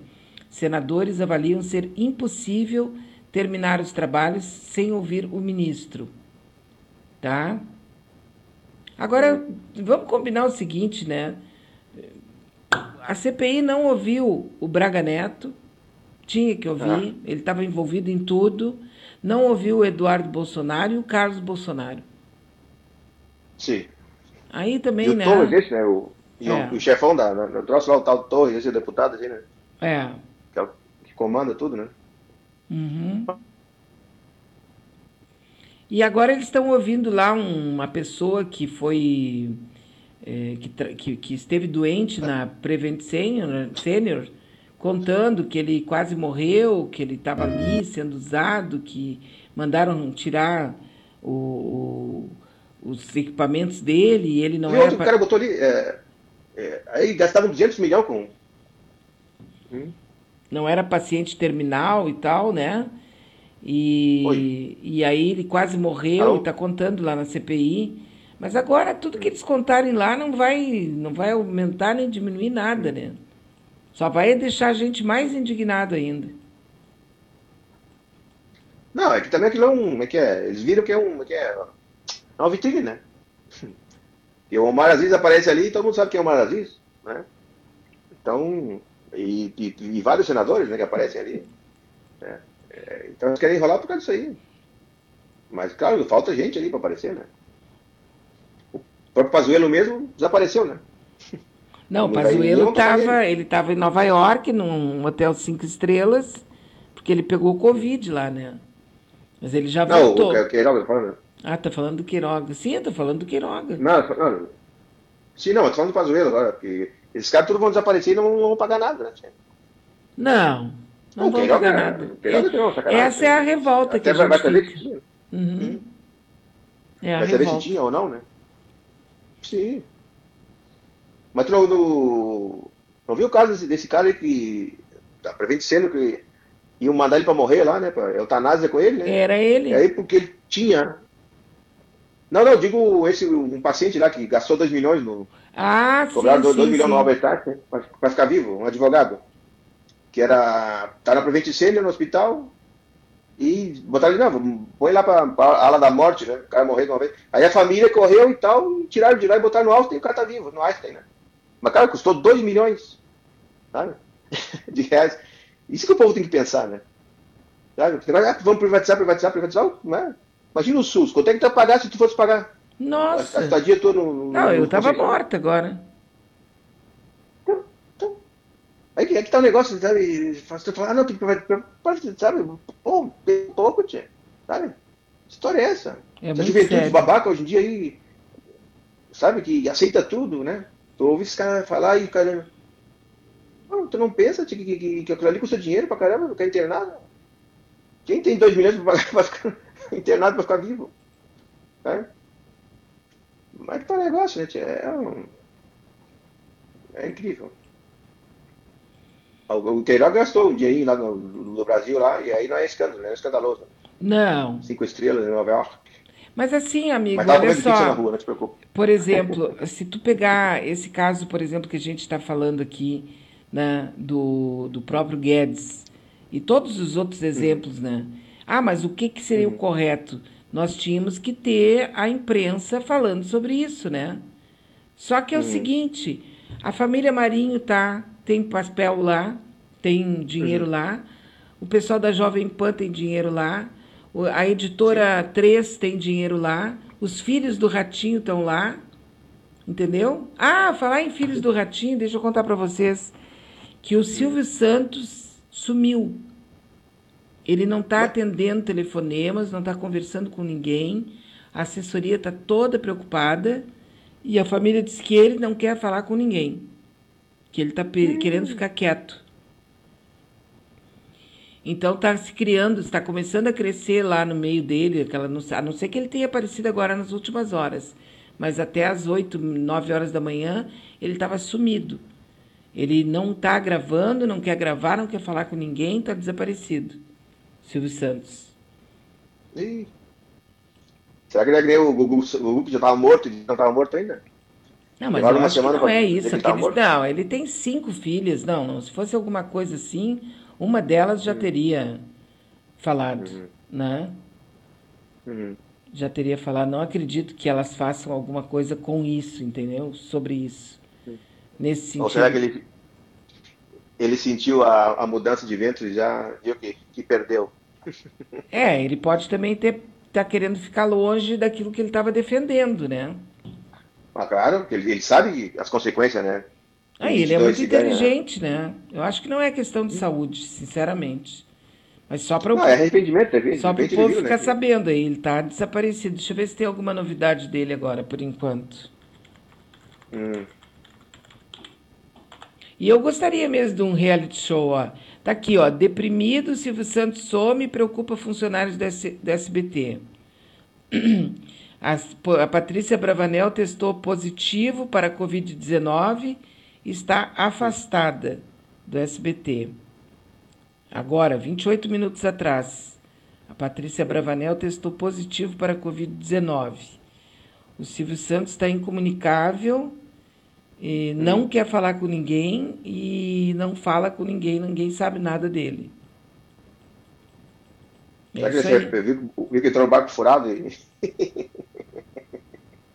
Pois é. Ah, é, é, vê, e, e aquela movimentação em Brasília, lá do Lula, com- falando com gente importante tudo lá, acho que os caras estão, né? E já, seguramente tem muitos ah, empresários que já estão, né? Já estão correndo atrás, né? E, principalmente do Bradesco e, né, e o outro lá, o, aquele, né, como é que é da... O, o, dono dos mercados, aquele lá, que agora é, é agora proprietário de carne, que é de alimentos do Brasil, né? O Abílio Diniz, né? Esse cara também corre, né? Então ele, oh, perdi o barco, né? Uhum. A própria Record mesmo começou a dar pau no Guedes, por quê? O cara da Record também são malandro, né? Ah, mas o Edir Macedo fala direto com o capeta, né? com todo. Já deve ter um, pelo menos uns dois meses na frente. Ah, não, Olha só, é desde que ele contraiu o coronavírus, ele estaria com depressão. Ele contraiu o coronavírus, o Silvio, em agosto, né? Uhum, Afastado do SBT por opção própria, Silvio Santos, Uhum. que sempre foi muito ativo nas decisões da empresa, não liga para seus principais executivos e funcionários de confiança há algumas semanas. Ah, tu sabe que eles cancelaram o programa do Ratinho, né? Cancelaram o programa do Ratinho? Não sabia, não, cancelar, não assisto, Tem não. mais histórias aí. Ou can- Oi, tu ficou tem triste? Hum? Eu perguntei se tu ficou triste. Sim, eu tava chorando. É um dos meus ídolos, né? Muita gente vai cair do cavalo, né, tia? Vai. Muita gente vai, sabe? E todos aqueles caras que faziam aí o do patrão, né? Aí eu agora, né, vai mudar os poderes outra vez, né? Mas esse cara eu quero fora. e tomara, e tomara que, que, que deixa de, de frescura, de republicanismo já, e que tome o poder outra vez, e não, eu quero a cabeça desse, quero a cabeça desse. É de Exatamente. palhaçada já, chega de frescura, ninguém é gratiluz, ah, isso aqui, É, aqui, exato. Ai, pelo amor banho. de Deus, não me vem que. Olha, não me deixa louca. Vem com esse papo de Não, eu- eu eu gratidão, gratidão, o- gratidão, pelo amor de Deus. O, o astrólogo preferido da, da mãe, né? Ele tá bem puto da vida. Ele tá louco. sabe? Ah, tu tá tô falando do Carlos. Armite? Do Carlos Armite? Sim. Ele é Sim, sensacional, né? É, Já tô cansado desses comentários. Ah, Não, porque eu acho assim, ó. Eu, pelo menos, tenho comigo assim, ó. Tu tem que ser uma pessoa boa. Tu tem que Ah, claro. fazer o bem pra todo mundo e tu- e tu não pode fazer o mal pra ninguém. Agora, Não, se é aquela pessoa idiota que, ai, não, foi Deus que quis assim, ele fez isso porque ele é uma mão de Deus pra eu aprender, pra mim aprender, sabe? Quer dizer, pelo amor de Deus, gratiluz, eu só quero ser grata, só tenho gratidão. Não vem que não tem, pelo menos comigo não. A única coisa que eu sei que é válida, e aí eu vou morrer dizendo isso, é a lei maior é nunca faça nada que possa prejudicar outra pessoa. Nunca faça Sim. o mal para o outro. Essa é a lei cósmica mais importante e a única que eu realmente acho que é válida. O resto tudo é invenção dos homens. É Sim, invencionice. O que tu não pode fazer é praticar o mal. Claro. E tu sabe quando é que tu tá praticando o mal. Que tu vai ferrar uma pessoa, que tu tá sendo desonesta com uma pessoa, que tu tá sendo, tá explorando uma pessoa, tu a gente sabe quando tá fazendo. Sim. Mas basta, ver aí a, né, o lance de Jesus mesmo, né? Esses caras passam por cima, eles não estão nem aí com, né? Eles, eles só leem o Velho Testamento por isso, porque não tem Jesus Cristo. Jesus Cristo é muito, muito revolucionário para eles, né? Pode ver que eles não comentam, não comentam nada de, de, de Novo Testamento, é tudo velho, né? E tu vai ver o Velho Testamento lá que nem o tem um ex-espírita que tem os, os vídeos dele, né, o Morel, ele comentando ali, que ele já leu tudo isso aí, né?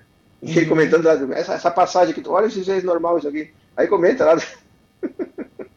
que o cara deu a filha, pra, porque os caras que pegar uns, uns anjos que chegou lá e o cara deu, entregou a filha para os caras. Umas, umas coisas de. tá, isso é normal. E essas coisas a pessoa não, não, não sabe, né? Esses termos tá na, na, nas, nas histórias da. Né? Então. É, é muito, muita loucura. É muita loucura. E, e, e, e, é, e num mundo perigoso, bastante perigoso. Só para a gente ter uma ideia, Sim. uma coisa que eu não comentei aqui ainda, vou aproveitar agora para comentar, que é o seguinte: hum. quando eu estive eh, no, no hospital, eh, hum. de repente tinha muita gente perguntando por mim, e daí vieram perguntar quem eu era, o que, que ela faz, o que, que ela é, o que, que é. Aí a, a Daniela, que estava um pouco mais próxima ali, e outras pessoas também, né? Disseram, não, ela é uma pessoa muito legal, tem muitos amigos e tal. Não quiseram falar a respeito da minha posição política, de quem eu sou, e dizer como é que podiam saber mais sobre mim. Adivinha por quê? Ficaram com medo de eu cair na mão de algum bolsonarista. Ah, sim. Eu, no começo, quando eu soube, eu fiquei, mas credo, vocês fizeram isso. Não, mas eu fiquei, depois eu me dei conta que é real, agora mesmo a, a Nair Lara está dizendo aqui, ó, que a pessoa que está é, eh, prestando depoimento lá na CPI agora, contando do, do, do quanto terror que ela podia ter morrido pelo, pelo tratamento lá numa colônia de bolsonaristas, né? Agora tu ah. imagina é, o medo. Eu, pelo menos agora, quando vou no médico, alguma coisa assim, eu procuro ver se tem alguma coisa no Instagram, não no Instagram, não, porque eu não frequento, mas no, no Facebook, no Twitter, se o nome dele está aparecendo em algum lugar. Sim. Mas não viu o caso da Capitã Cloroquina, sei, que deu pro pai dela os troços lá, mas pro próprio pai dela. Pro próprio pai dela. E morreu, o cara velho morreu, o velho tinha, né? É. Vale o problema? Esse cara, o, o, o velho da Havana, né? A própria mãe tinha o cara dinheiro, mãe, podia poder meter a mãe dele no Einstein. Podia ter botado, pagado, a mulher, a velha podia estar viva agora. Não, prefiro uhum. botar no hospital de gente comum, gente de classe média. Que prevente cena é pra gente que não tem dinheiro. É. Gente que só pode pagar 4, 3, 4 mil, sabe? Não é? Não pode pagar um plano bom. Então tu vai, cair ali, né? O cara tem dinheiro pra caramba, em de meter a mãe dele no ar, não, eu quero um Einstein agora. Não. Economizou dinheiro com a própria mãe, tu imagina um louco desse. É. Né? Olha aqui, ó. Esse é o, esse é o lá nas ilhas, nessas ilhas do offshore e tal, do, onde está o Guedes envolvido, está o Eduardo, está o Eduardo Sirotsky Melzer, sócio oh. e ex-presidente do conselho da RBS, tá? O Duda, ah, não acredito, é, isso é mentira, isso é fake o Duda, news. O Duda, o, o Duda, Duda tá lá. tão boa gente, que é tão progressista, que é tão progressista tão pra caramba. Nunca os fez filhos, nada contra. Os filhos do Ratinho também estão lá. O, a neta do Roberto Marinho é listada como proprietária de duas empresas das Ilhas Virgens Britânicas. Uhum. Uhum. Os irmãos, é, o Tutinha e o Marcelo Carvalho são ligados a uma outra offshore, que são da Jovem Pan. É por isso que eles não falam, né? E o pessoal ah, acha claro. que eles vão falar, que a imprensa vai falar. Não vai falar. Os patrões Sim. estão lá. Mas ah, por, isso que, por que tinha que tirar a Dilma correndo? Né? Claro. Imagina essa mulher depois faz uma lei para. Né? Ela já tinha feito a lei já para regulamentar dinheiro, né? Imagina se ela vai, vai mais forte ainda, né? Ah, tem que cortar antes, tá? Essa, loucura, né? Mas é, a loucura é tanto que nem sempre falando, né? Os caras ganhavam um montão de dinheiro naquela época. Que, sabe? Não dá para entender, né? Muita gente ficou milionária naquela época ali e se queixando da vida. Né? Aí tu vê que será que só por, por, por preconceito mesmo, social? Para não ver um, empregado aqui em Paris? não pode ser normal, né, tia? Não, e é, e é social. O pessoal, quando vê um hum? pobre, esse pessoal esperneia. Entendeu? Sim. Uhum. Sim, mas todas essas empresas que, que, cresceram um montão aí, né? Olha aqui, ó. A BRF, a. A, a última fofoca aqui, ó. É, hum. O presidenciável Ciro Gomes é, disse que iria participar do, participar do programa do Ratinho. né? Gente, eu vou participar do programa do Ratinho ao vivo. Vamos falar sobre o Brasil. Espero vocês às 23h30. Aí chegou lá, estava cancelado. programa foi adiado. É, mas viu que tem apoio Agora estão dizendo, do agora estão dizendo que o Bozo ligou diretamente para o Silvio. Olha, vou te dizer, viu? a gente fica sabendo tanta fofoca que não dá nem para contar metade. Sim, é. Aí cada vez que ele xinga o PT e o Lula, aparece nas manchetes, né? Ah, Depois sim. não quer, ser, não quer ser vaiado, né? Qualquer um que tiver fora das manchetes, é só botar alguma coisa xingando o PT e o Lula que vai para manchete. Sim, qualquer que tá no ostracismo, né? Quer aparecer um pouquinho. Uma loucura é. isso. E a gente sabe que tem muitos que vivem só disso, né? Uhum. Passam o Tem uma dia quantidade de inteiro- robô, eu vi no Twitter já. Eu fui ver o pessoal que contesta, é tudo robozinho. Tudo robozinho. Ah, vai tomar banho, tipo, vai ter alguém normal, né? Pelo amor de Deus. E é por isso que é difícil ah, lutar contra, né? Enquanto tem um programa né, que tá vi- visto por gente normal, é, dá pouco, mas claro, se são robôs, são milhões de robôs, tá, apa- aparece ali que é um montão de gente vendo. É um robô vendo, Uhum. um robô assistindo o programa. E tu viu o Roberto Jefferson? Expulsou a própria filha do PTB. Ah, sim, afinal fez.